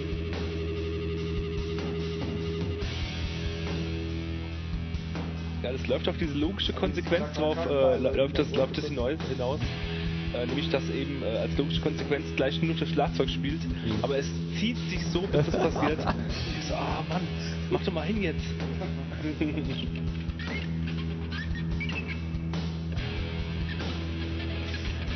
beim ersten Konzert, das wir überhaupt gegeben haben, da meinte eine Frau dazu, das ist zum Beispiel, das ist das Sample. Da hört man es jetzt.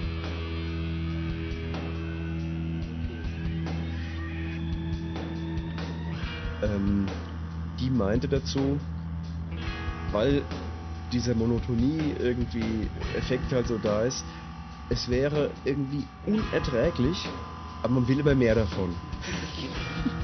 Ich habe letztens einen Film gesehen, der genau diesen Effekt ausgelöst hat. Der heißt Homo Sapiens. Habt ihr mal davon gehört? Nee. Das ist eine Art, also quasi ein Dokumentarfilm oder wie soll man das nennen, ja? Da hat einer ähm, ähm, verlassene Orte gefilmt, also zum Beispiel in Fukushima oder in verschiedenen anderen äh, Orten auf der Welt, die Menschen von den Menschen einfach verlassen und zurückgelassen werden. Und wo es regnet. Und es ist also es gibt überhaupt keine Erklärung, keinen Ton, also keine Sprache in dem Film, sondern man sieht einfach immer nur eine Einstellung, so ein paar Minuten lang von meinetwegen halt irgendwie einem Büroraum, wo noch so ein paar Akten rumliegen und wo es gerade die ganze Zeit reinregnet oder so, ne? Oder von einem von irgend so einem, von so einer Straße, wo der Wind drüber weht und wo noch irgendwelche Müllfetzen drüber fliegen. Oder von so einem, an, am Strand ist das eine, wo eigentlich schon total verrostet ist. Man sieht aber nur, wie das Wasser ankommt und da drüber über die verrosteten äh, Bauträger da spült und so. Total faszinierend, aber auch echt schon anstrengend. Ja? Aber es war Mhm. genauso, dass, man, dass ich da saß und immer dachte, ich glaube, ich mache jetzt aber aus und guck, mach jetzt, guck jetzt irgendeine Serie oder so. Und dachte, andererseits, ich will einfach wissen, was als nächstes kommt. So. Und, und man, man fragt sich ja nicht zu fragen. Hm. Ja, was weiß ich, da liegt da irgend so ein, so ein umgefallener Korb und dann fragt man sich, ja, wie ist der jetzt eigentlich umgefallen? Ja, da ist ja keiner. Ja, War das jetzt der Wind und warum ist das jetzt genau so rausgefallen? Man stellt sich ganz komische Fragen mit der Mhm. Zeit. Naja. Wie kamst du drauf, diesen Film zu gucken oder wie kamst du da dran? Ähm, der hatte bei Facebook einer empfohlen und ich war ja krank letztens und hatte eh nichts zu tun, lag im Bett und Okay. dann habe ich mir den angeguckt. Hm. Fertig. Ja, ist lustig, dass du das so erwähnst, weil das ist nämlich ein ähnlicher Effekt, den ich auch bei Konzerten beobachtet habe, dass da, wo man das Publikum sehen kann, dass die einem zugucken, wie bei irgendeinem Match oder irgendwas, wo die Mhm. wirklich verfolgen, was passiert jetzt, Ja, was kommt mhm. jetzt. Ne? Genau dieser Effekt, wo eigentlich so gut wie nichts passiert und du aber trotzdem denkst, was kommt jetzt als nächstes. Und was ich dran spannend fand, immer bei den Konzerten, oder jetzt auch bei dem, wie du es beschreibst von dem Film, das zwingt eigentlich völlig einen in die Gegenwart. Mhm. Weil du bist dann eigentlich, obwohl das ja letztendlich, wenn man es vom Alltagsdenken sieht, na, ist ja scheißegal, wenn da so ein Korb liegt, irgendwie, ob da einer Ja. liegt oder Mhm. irgendwie hier ein Glas steht, ist doch scheißegal. Ja? Aber dass du dann so gefesselt bist, dass du komplett dabei bist, und das finde ich spannend. Mhm. Weil dann werden dann plötzlich Sachen, die eigentlich sonst so selbstverständlich sind, so packen dich halt. Ne? Und dann ist Ja, das alles mal ausgehebelt halt. Ja? Du Urlaub vom Alltag. Ja. So, zur Frage, hä? Oh ja, Ja. bin ich mal gespannt. Willst du beginnen oder soll ich? Ja, ich finde es jetzt wirklich, ich finde es schon schwer, dass. Äh, Vor allen Dingen, ich bin mal gespannt, ob ich die Künstler dann überhaupt kenne und die Ja. Platten. Das müsste ich mir dann eigentlich also wie gesagt, aufschreiben. ich, ich, zumindest solche Bands wie Neurosis würde ich, würde ich in die Nähe rücken. Ähm, die kenne ich ja wenigstens mal. ja. Ähm, aber natürlich auch eben sowas wie, wie Melvins, ja. Mhm. Ähm, ja, und ich überlege gerade, was eigentlich, mir fehlt, fehlt gerade schon irgendwie ein Beispiel von sowas, was eben diesen meditativen Aspekt hat. Ich kenne garantiert einiges, mir fällt aber gerade nicht wirklich ein, was ich da nennen kann, aber wo man, wo man halt so auch diesen, diese langsame Entwicklung hat und dieses repetitive. Du hast deine Ähm. Hausaufgaben nicht gemacht. Ja, stimmt. Naja, ich teilweise auch nicht.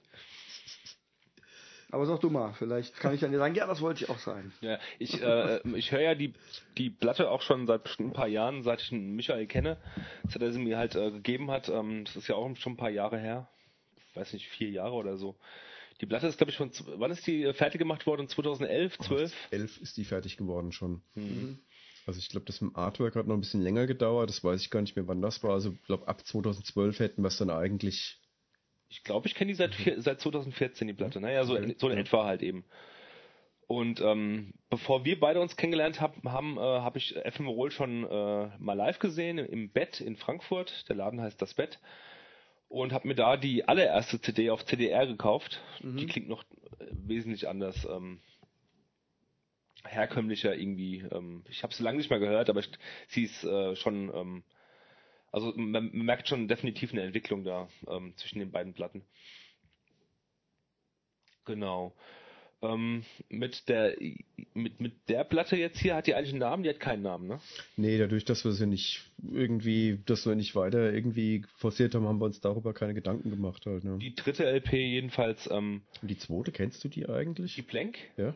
Ja, die habe ich Ja, auch, die die, kenne ich auch. Ja, das ist die, die ich allein gemacht habe. Mhm, die aber genau. trotzdem unter dem Banner Ephemerol dann irgendwie, weil ich fand, das ist Ephemerol. Mhm. Und die Hälfte von der Blank haben wir ja auch schon als ganze Band gespielt live.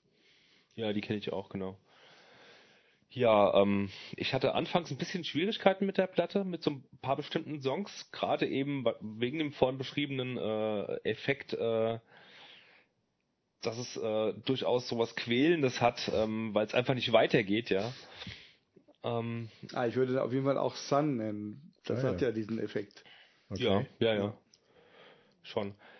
Ähm, da ich mittlerweile aber auch einiges über ähm, ähm, die Sozialisation vom Michael weiß, vom Peter weiß und zum Teil auch vom, vom Roger weiß, ähm, höre ich vielleicht auch die Platte ein bisschen mit anderen Ohren, als ich, ich sie noch geh geh gehört hätte, vielleicht vor fünf bis sechs Jahren oder so, wo ich sie vielleicht auch so pauschal eher in so eine Neurosis-Ecke gesteckt hätte obwohl ich da eigentlich gar fa mittlerweile fast kaum noch äh, Ähnlichkeiten sehe.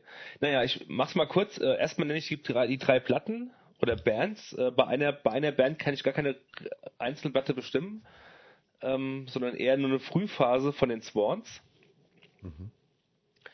Dann auf jeden Fall eine Band, die mir sehr ans Her Herz gewachsen ist. Das ist eine 90er Jahre Band, die gibt's schon lange nicht mehr aus Berlin. Die nannten sich Ambush und vor allem deren zweite Platte äh, Pix. Das kannst du ja mal aufschreiben. Die, die kennst du aber auch, die hast du von mir mal bekommen. Diese Ambush Pix. Ähm, das wahrscheinlich irgendwo auch noch. Die klingt äh, zu, zu, zuweilen äh, echt sehr ähnlich. Ähm, und ähm, ich wollte erst so ein paar Industrial-Sachen raussuchen, weil ich finde, gerade der Peter am Schlagzeug, der klingt nicht wie ein herkömmlicher Rock, Rock, Rock-Schlagzeuger oder ein Punk-Schlagzeuger oder, so- oder sonst was, ja.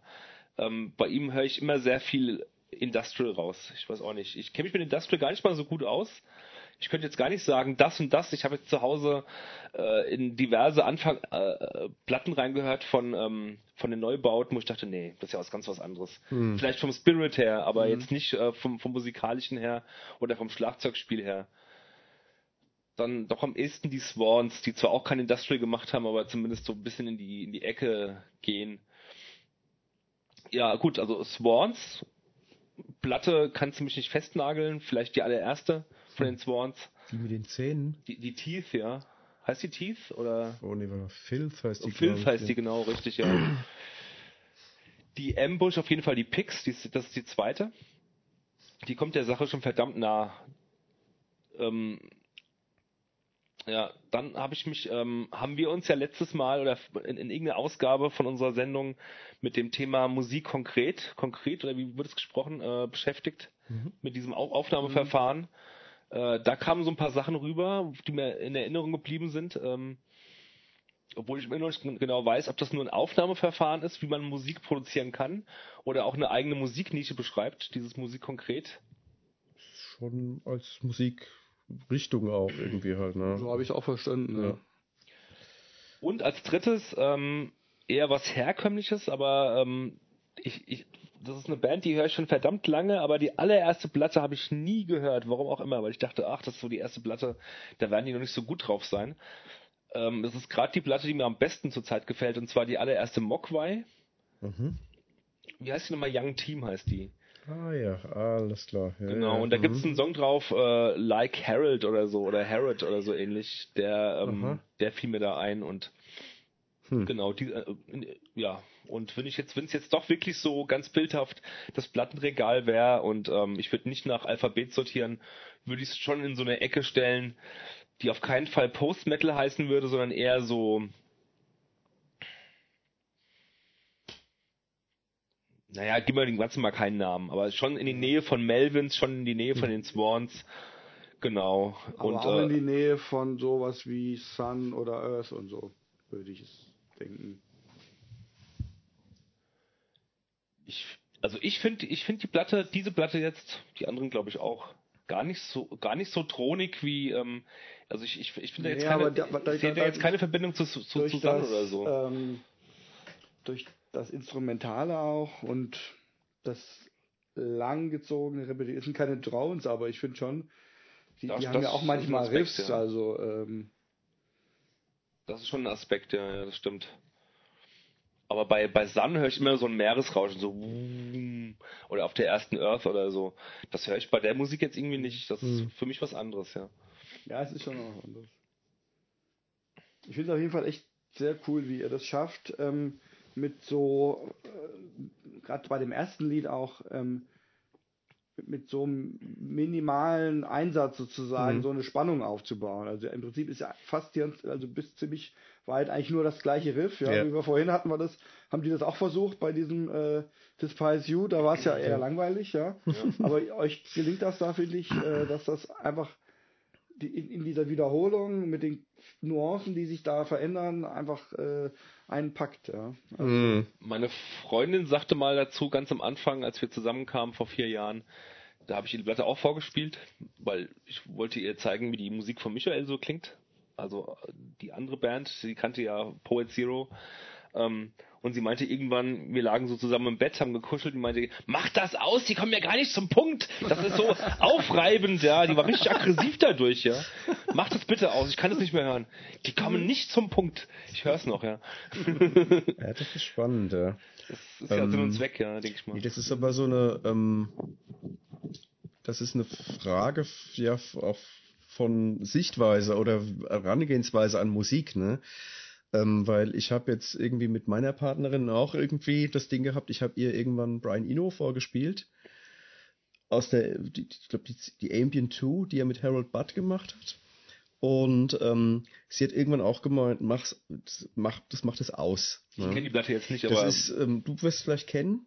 Ich kenne Brian Eno, Nee, aber, Brian Eno. aber als Produzent Ähm, und das, äh, ja, das ist, ja, es ist im Prinzip so irgendwie, er hat ja diesen Begriff von Ambient Musik überhaupt, der stammt ja von ja, ja. ihm. ja.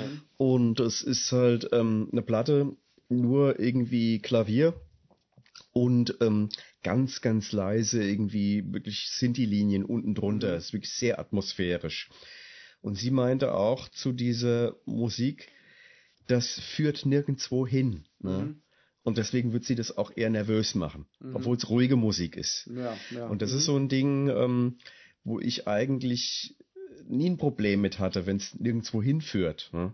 Das fand ich eher spannend, ne? wenn man das irgendwie, wenn man einfach so in der Musik drin ist, das muss auch nicht unbedingt irgendwo hinführen. Ich finde, klar, ich stehe auch auf Stücke, die einen Aufbau haben, wo ich sage, oh, das ist ja genial, wenn der Teil jetzt kommt oder das jetzt kommt und der Bogen ist toll und das ist schön. Aber ich finde es auch mitunter toll, wenn die Sachen einfach nur so ja, laufen, Ja, ne? genauso. Also Ja. zum Beispiel so typische Musikkritiker, die ähm, sprechen ja ganz oft von Songstrukturen ne? Mhm, und, ja. und oder sagen, das hat keine Songstrukturen und deswegen mögen sie es nicht. Und ich denke mal, das ist mir doch vollkommen egal, ob das jetzt eine Struktur hat. Mich interessiert ja, wie das in dem Moment klingt, wo es gerade erklingt sozusagen. Und wenn das über längere Zeit irgendwie das Gleiche ist, bin, ist auch recht, ja. Oder wenn Mhm. es sich einfach irgendwie unstrukturiert zu was anderem entwickelt, was mir auch gefällt in dieser Sekunde, dieser Takt jetzt oder was, ja, da brauche ich nicht unbedingt eine Struktur. Klar, wie du sagst, es Mhm. kann auch irgendwie ja. was haben, ja, dass man sich dann freut, wenn irgendwie der Refrain wiederkommt oder sonst was. Ähm, oder eine, eine interessante Änderung, aber die Struktur ist für mich überhaupt kein Wert an sich, sondern kann auch strukturlos trotzdem gut klingen, ja. Dann würde ich sagen, ähm, Wir hätten normal noch eine Demo-Ecke, die wurde schon lange nicht mehr bedient. Stimmt, also wenn da draußen Leute sind, die uns ein Demo schicken wollen, ähm, von dem sie denken, dass es hier auch zu den besprochenen Musikstilen passt, nur zu. Zurzeit haben wir keine. Im Moment haben wir keine Anfragen mehr gekriegt. Nee. Und ähm, wir freuen uns über Kommentare und über Likes und über Sterne bei iTunes. Ähm, würde uns freuen, wenn ihr uns auch ein bisschen Feedback gebt. Und dann danken wir dir, Michael, für den Besuch. Ich fand das sehr interessant. Ja, hat Spaß Ähm, gemacht. Bin beeindruckt, was du alles weißt. Ähm, und ähm, dann bis zum nächsten Mal.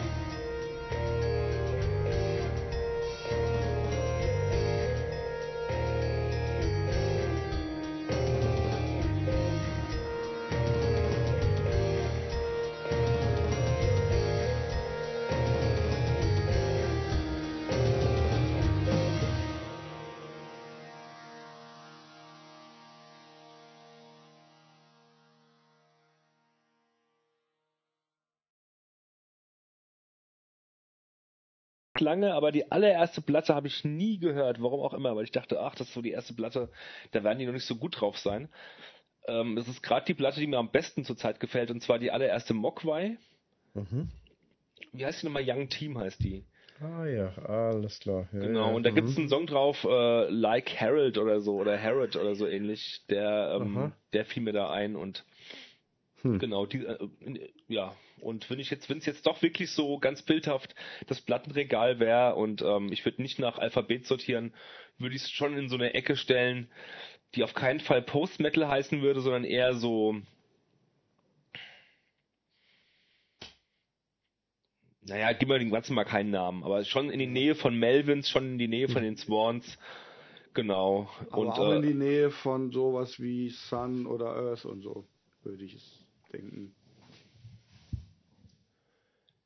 ich, also ich finde, ich finde die Platte, diese Platte jetzt, die anderen glaube ich auch, gar nicht so, gar nicht so thronig wie, ähm, also ich, ich, ich finde Nee, jetzt keine, da- da- da- da jetzt keine Verbindung zu, zu, zu Susanne das, oder so. Ähm, durch das Instrumentale auch und das langgezogene Repetition. Es sind keine Drones, aber ich finde schon, die, die haben ja auch manchmal Riffs, also ähm, Das ist schon ein Aspekt, ja, ja das stimmt. Aber bei, bei Sun höre ich immer so ein Meeresrauschen, so oder auf der ersten Earth oder so. Das höre ich bei der Musik jetzt irgendwie nicht. Das ist Hm. für mich was anderes, ja. ja, es ist schon auch anders. Ich finde es auf jeden Fall echt sehr cool, wie ihr das schafft, ähm, mit so, äh, gerade bei dem ersten Lied auch, ähm, mit so einem minimalen Einsatz sozusagen Mhm. so eine Spannung aufzubauen. Also im Prinzip ist ja fast hier, also bis ziemlich weit eigentlich nur das gleiche Riff. Ja, Ja. wie wir vorhin hatten wir das, haben die das auch versucht bei diesem äh, Despise You, da war es ja eher langweilig, ja. Aber euch gelingt das da, finde ich, äh, dass das einfach in, in dieser Wiederholung mit den Nuancen, die sich da verändern, einfach äh, einpackt, ja. Mhm. Meine Freundin sagte mal dazu, ganz am Anfang, als wir zusammenkamen vor vier Jahren, da habe ich ihr die Platte auch vorgespielt, weil ich wollte ihr zeigen, wie die Musik von Michael so klingt. Also äh, die andere Band, sie kannte ja Poet Zero. Ähm, und sie meinte irgendwann, wir lagen so zusammen im Bett, haben gekuschelt und meinte, mach das aus, die kommen ja gar nicht zum Punkt. Das ist so aufreibend, ja. Die war richtig aggressiv dadurch, ja. Mach das bitte aus, ich kann das nicht mehr hören. Die kommen nicht zum Punkt. Ich höre es noch, ja. Ja, das ist spannend, ja. Das ist ja Sinn und Ähm, Zweck, ja, denke ich mal. Das ist aber so eine, ähm, das ist eine Frage ja f- auch von Sichtweise oder Herangehensweise an Musik, ne? Ähm, weil ich habe jetzt irgendwie mit meiner Partnerin auch irgendwie das Ding gehabt, ich habe ihr irgendwann Brian Eno vorgespielt. Aus der, die, ich glaube, die, die Ambient 2, die er mit Harold Budd gemacht hat. Und ähm, sie hat irgendwann auch gemeint, mach's, mach, das macht es aus. Ich ne? kenne die Platte jetzt nicht, Das aber ist, ähm, du wirst es vielleicht kennen. Ich kenne Brian Nee, Eno, Brian aber, Eno. als Produzent Ähm, das, äh, ja, das ist, ja, es ist im Prinzip so irgendwie, er hat ja diesen Begriff von Ambient Musik überhaupt, der Das stammt ja von ja, ihm. ja. Und es ist halt ähm, eine Platte, nur irgendwie Klavier und ähm, ganz, ganz leise irgendwie wirklich Sinti-Linien unten drunter. Es ist wirklich sehr atmosphärisch. Und sie meinte auch zu dieser Musik, das führt nirgendwo hin. Ne? Mhm. Und deswegen wird sie das auch eher nervös machen, Mhm. obwohl es ruhige Musik ist. Ja, ja. Und das Mhm. ist so ein Ding, ähm, wo ich eigentlich nie ein Problem mit hatte, wenn es nirgendwo hinführt. Ne? Das fand ich eher spannend, ne? wenn man das irgendwie, wenn man einfach so in der Musik drin ist. Das muss auch nicht unbedingt irgendwo hinführen. Ich finde, klar, ich stehe auch auf Stücke, die einen Aufbau haben, wo ich sage, oh, das ist ja genial, wenn der Teil jetzt kommt oder das jetzt kommt und der Bogen ist toll und das ist schön. Aber ich finde es auch mitunter toll, wenn die Sachen einfach nur so ja, laufen, Ja, ne? mir genauso. Also Ja. zum Beispiel so typische Musikkritiker, die ähm, sprechen ja ganz oft von Songstrukturen ne? Mhm, und, ja. und oder sagen, das hat keine Songstrukturen und deswegen mögen sie es nicht. Und ich denke mal, ist mir doch vollkommen egal, ob das jetzt eine Struktur hat. Mich interessiert ja, wie das in dem Moment klingt, wo es gerade erklingt sozusagen. Und wenn das über längere Zeit irgendwie das Gleiche ist, bin, ist auch recht, ja. Oder wenn Mhm. es sich einfach irgendwie unstrukturiert zu was anderem entwickelt, was mir auch gefällt in dieser Sekunde, dieser Takt jetzt oder was, ja, da brauche ich nicht unbedingt eine Struktur. Klar, wie du sagst, es kann Mhm. auch irgendwie Ja. was haben, ja, dass man sich dann freut, wenn irgendwie der Refrain wiederkommt oder sonst was. Ähm, oder eine, eine interessante Änderung, aber die Struktur ist für mich überhaupt kein Wert an sich, sondern kann auch strukturlos trotzdem gut klingen. Ja. Dann würde ich sagen, ähm, Wir hätten normal noch eine Demo-Ecke, die wurde schon lange nicht mehr bedient. stimmt. Also wenn da draußen Leute sind, die uns ein Demo schicken wollen, ähm, von dem sie denken, dass es hier auch zu den besprochenen Musikstilen passt, nur zu. Zurzeit haben wir keine. Im Moment haben wir keine Anfragen mehr gekriegt. Nee. Und ähm, wir freuen uns über Kommentare und über Likes und über Sterne bei iTunes. Ähm, würde uns freuen, wenn ihr uns auch ein bisschen Feedback gebt. Und dann danken wir dir, Michael, für den Besuch. Ich fand das sehr interessant. Ja, hat Spaß Ähm, gemacht. Bin beeindruckt, was du alles weißt. Ähm, und ähm,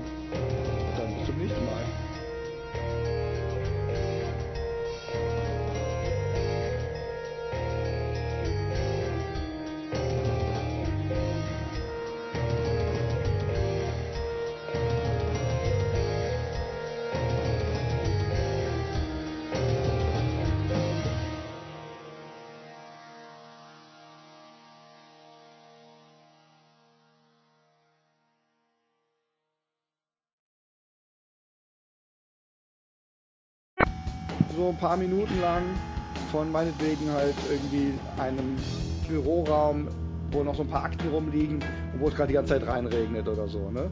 Oder von einem Von irgend so einem, von so einer Straße, wo der Wind drüber weht und wo noch irgendwelche Müllfetzen drüber fliegen. Oder von so einem an, am Strand ist das eine, wo eigentlich schon total verrostet ist. Man sieht aber nur, wie das Wasser ankommt und da drüber über die verrosteten äh, Bauträger da spült und so. Total faszinierend, aber auch echt schon anstrengend. Ja? Aber es war Mhm. genauso, dass, dass ich da saß und immer dachte, ich glaube, ich mache es jetzt aber aus und guck, mach jetzt, guck jetzt irgendeine Serie oder so. Und dachte, aber andererseits, ich will einfach wissen, was als nächstes kommt. so. Ja, Und, ja. und man, man fragt sich an, nicht zu fragen. Hm. Ja, was weiß ich, da liegt da irgend so ein, so ein umgefallener Korb und dann fragt man sich, ja, wie ist der jetzt eigentlich umgefallen? Ja, da ist ja keiner. Ja, war das jetzt der Wind und warum ist das jetzt genau so rausgefallen? Man stellt sich ganz komische Fragen mit der Hm. Zeit. Naja. Wie kamst du drauf, diesen Film zu gucken oder wie kamst du da dran? Ähm, der hatte bei Facebook einer empfohlen und ich war ja krank letztens und hatte eh nichts zu tun, lag im Bett und Okay. dann habe ich mir den angeguckt. Hm. Fertig. Ja, ist lustig, dass du das so erwähnst, weil das ist nämlich ein ähnlicher Effekt, den ich auch bei Konzerten beobachtet habe, dass da, wo man das Publikum sehen kann, dass die einem zugucken, wie bei irgendeinem Match oder irgendwas, wo die Mhm. wirklich verfolgen, was passiert jetzt? Ja, Was kommt mhm. jetzt? Ne, Genau dieser Effekt, wo eigentlich so gut wie nichts passiert und du aber trotzdem denkst, was kommt jetzt als nächstes? Mhm. Und was ich dran spannend fand, immer bei den Konzerten, oder jetzt auch bei dem, wie du es beschreibst von dem Film, das zwingt eigentlich völlig einen in die Gegenwart. Mhm. Weil du bist dann eigentlich, obwohl das ja letztendlich, wenn man es vom Alltagsdenken so, na, ist ja scheißegal, wenn da so ein Korb liegt, irgendwie, ob da einer Ja. liegt oder Mhm. irgendwie hier ein Glas steht, ist doch scheißegal. Ja? Aber dass du dann so gefesselt bist, dass du komplett dabei bist, und das finde ich spannend. Mhm. Weil dann werden dann plötzlich Sachen, die eigentlich sonst so selbstverständlich sind, so packen dich halt. Ne? Dann ist Ja, das alles mal ausgehebelt halt. Ja. Du Urlaub vom Alltag. Ja. So, zur Frage, hä? Oh ja, Ja. bin ich mal gespannt. Willst du beginnen oder soll ich? Ja, ich- finde es jetzt wirklich, ich finde es schon schwer, dass. Äh, Vor allen Dingen, ich bin mal gespannt, ob ich die Künstler dann überhaupt kenne und die Ja. Platten. Das müsste ich mir dann eigentlich Also wie gesagt, aufschreiben. ich, ich, zumindest solche Bands wie Neurosis würde ich, würde ich in die Nähe rücken. Ähm, die kenne ich ja wenigstens mal. ja. Ähm, aber natürlich auch eben sowas wie, wie Melvins, ja. Mhm. Ähm, ja, und ich überlege gerade, was eigentlich, mir fehlt, fehlt gerade schon irgendwie ein Beispiel von sowas, was eben diesen meditativen Aspekt hat. Ich kenne garantiert einiges, mir fehlt aber gerade nichts wirklich ein, was ich da nennen kann, aber wo man, wo man halt so auch diesen, diese langsame Entwicklung hat und dieses repetitive, Du hast deine Ähm. Hausaufgaben nicht gemacht. ja, stimmt. Naja, das ich teilweise auch nicht. Aber sag du mal, vielleicht kann ich dann dir sagen, ja, das wollte ich auch sagen. Ja, ich, äh, ich höre ja die, die Platte auch schon seit bestimmt ein paar Jahren, seit ich den Michael kenne, seit er sie mir halt äh, gegeben hat. Ähm, das ist ja auch schon ein paar Jahre her. Ich weiß nicht, vier Jahre oder so. Die Platte ist, glaube ich, von, wann ist die äh, fertig gemacht worden? 2011, 12? Elf ist die fertig geworden schon. Mhm. Also ich glaube, das mit dem Artwork hat noch ein bisschen länger gedauert. Das weiß ich gar nicht mehr, wann das war. Also ich glaube, ab 2012 hätten wir es dann eigentlich. Ich glaube, ich kenne die seit, vier, seit 2014, die Platte. Naja, so, Okay. in, so in etwa halt eben. Und ähm, bevor wir beide uns kennengelernt hab, haben, äh, habe ich FM Roll schon äh, mal live gesehen im, Bett in Frankfurt. Der Laden heißt Das Bett. Und habe mir da die allererste CD auf CDR gekauft. Die klingt noch äh, wesentlich anders. Ähm, herkömmlicher irgendwie. Ähm, ich habe sie lange nicht mehr gehört, aber ich, sie ist äh, schon, ähm, also man, merkt schon definitiv eine Entwicklung da ähm, zwischen den beiden Platten. Genau. Ähm, mit der mit, mit der Platte jetzt hier hat die eigentlich einen Namen, die hat keinen Namen, ne? Nee, dadurch, dass wir sie nicht irgendwie, dass wir nicht weiter irgendwie forciert haben, haben wir uns darüber keine Gedanken gemacht halt. Ne? Die dritte LP jedenfalls, ähm, Und die zweite, kennst du die eigentlich? die Plank? ja? Ja, die habe ich Ja, auch, die die, kenne ich auch. Ja, Ja. das ist die, die ich allein gemacht habe. Mhm, Die aber genau. trotzdem unter dem Banner Ephemerol dann irgendwie, weil ich fand, das ist Ephemerol. Mhm. Und die Hälfte von der Blank haben wir ja auch schon als ganze Band gespielt live. Ja, die kenne ich auch, genau. Ja, ähm, ich hatte anfangs ein bisschen Schwierigkeiten mit der Platte, mit so ein paar bestimmten Songs, gerade eben wegen dem vorhin beschriebenen äh, Effekt, äh, dass es äh, durchaus sowas Quälendes hat, ähm, weil es einfach nicht weitergeht, ja. Ähm, Ah, ich würde auf jeden Fall auch Sun nennen. Das Ah, hat ja. ja diesen Effekt. Okay. Ja, ja, ja. Schon. Ähm, da ich mittlerweile aber auch einiges über ähm, ähm, die Sozialisation vom Michael weiß, vom Peter weiß und zum Teil auch vom, vom Roger weiß, ähm, höre ich vielleicht auch die Platte ein bisschen mit anderen Ohren, als ich, ich sie noch geh geh gehört hätte, vielleicht vor fünf bis sechs Jahren oder so, wo ich sie vielleicht auch so pauschal eher in so eine Neuroses-Ecke gesteckt hätte obwohl ich da eigentlich gar fa mittlerweile fast kaum noch äh, Ähnlichkeiten sehe. Naja, ich mach's mal kurz. Äh, erstmal nenne ich die drei, die drei Platten oder Bands. Äh, bei einer bei einer Band kann ich gar keine einzelne Platte bestimmen, ähm, sondern eher nur eine Frühphase von den Swans. Dann auf jeden Fall eine Band, die mir sehr ans Her Herz gewachsen ist. Das ist eine 90er Jahre Band, die gibt's schon lange nicht mehr aus Berlin. Die nannten sich Ambush und vor allem deren zweite Platte äh, Pix. Das kannst du ja mal aufschreiben. Die, die, kennst du aber auch, die hast du von mir mal bekommen, diese Ambush Pix. Dann ich das wahrscheinlich irgendwo auch noch. Die klingt äh, zu, zu, zuweilen äh, echt sehr ähnlich. Ähm, und ähm, ich wollte erst so ein paar Industrial-Sachen raussuchen, weil ich finde, gerade der Peter am Schlagzeug, der klingt nicht wie ein herkömmlicher Rock-Schlagzeuger Rock, oder ein Punk-Schlagzeuger oder, oder sonst was, ja. Ähm, bei ihm höre ich immer sehr viel Industrial raus. Ich weiß auch nicht. Ich kenne mich mit Industrial gar nicht mal so gut aus. Ich könnte jetzt gar nicht sagen, das und das. Ich habe jetzt zu Hause äh, in diverse Anfang äh, Platten reingehört von ähm, von den Neubauten, wo ich dachte, nee, das ist ja was ganz was anderes. Hm. Vielleicht vom Spirit her, aber jetzt nicht äh, vom vom musikalischen her oder vom Schlagzeugspiel her. Dann doch am ehesten die Swans, die zwar auch kein Industrial gemacht haben, aber zumindest so ein bisschen in die in die Ecke gehen. Ja, gut, also Swans, Platte kannst du mich nicht festnageln, vielleicht die allererste von den Swans. Die mit den Zähnen? Die, die Teeth, ja. Heißt die Teeth oder? Oh nee, warte, Filth heißt die. Filth heißt die genau, richtig, ja. Die Ambush auf jeden Fall die Pix, die das ist die zweite. Die kommt der Sache schon verdammt nah. Ähm, ja, dann habe ich mich, ähm, haben wir uns ja letztes Mal oder in, in irgendeiner Ausgabe von unserer Sendung mit dem Thema Musik konkret, konkret oder wie wird es gesprochen, äh, beschäftigt mit diesem Au Aufnahmeverfahren. Äh, da kamen so ein paar Sachen rüber, die mir in Erinnerung geblieben sind. Ähm, obwohl ich immer noch nicht genau weiß, ob das nur ein Aufnahmeverfahren ist, wie man Musik produzieren kann, oder auch eine eigene Musiknische beschreibt, dieses Musik konkret. Schon als Musikrichtung auch irgendwie halt, ne? So habe ich es auch verstanden. Ja. Ja.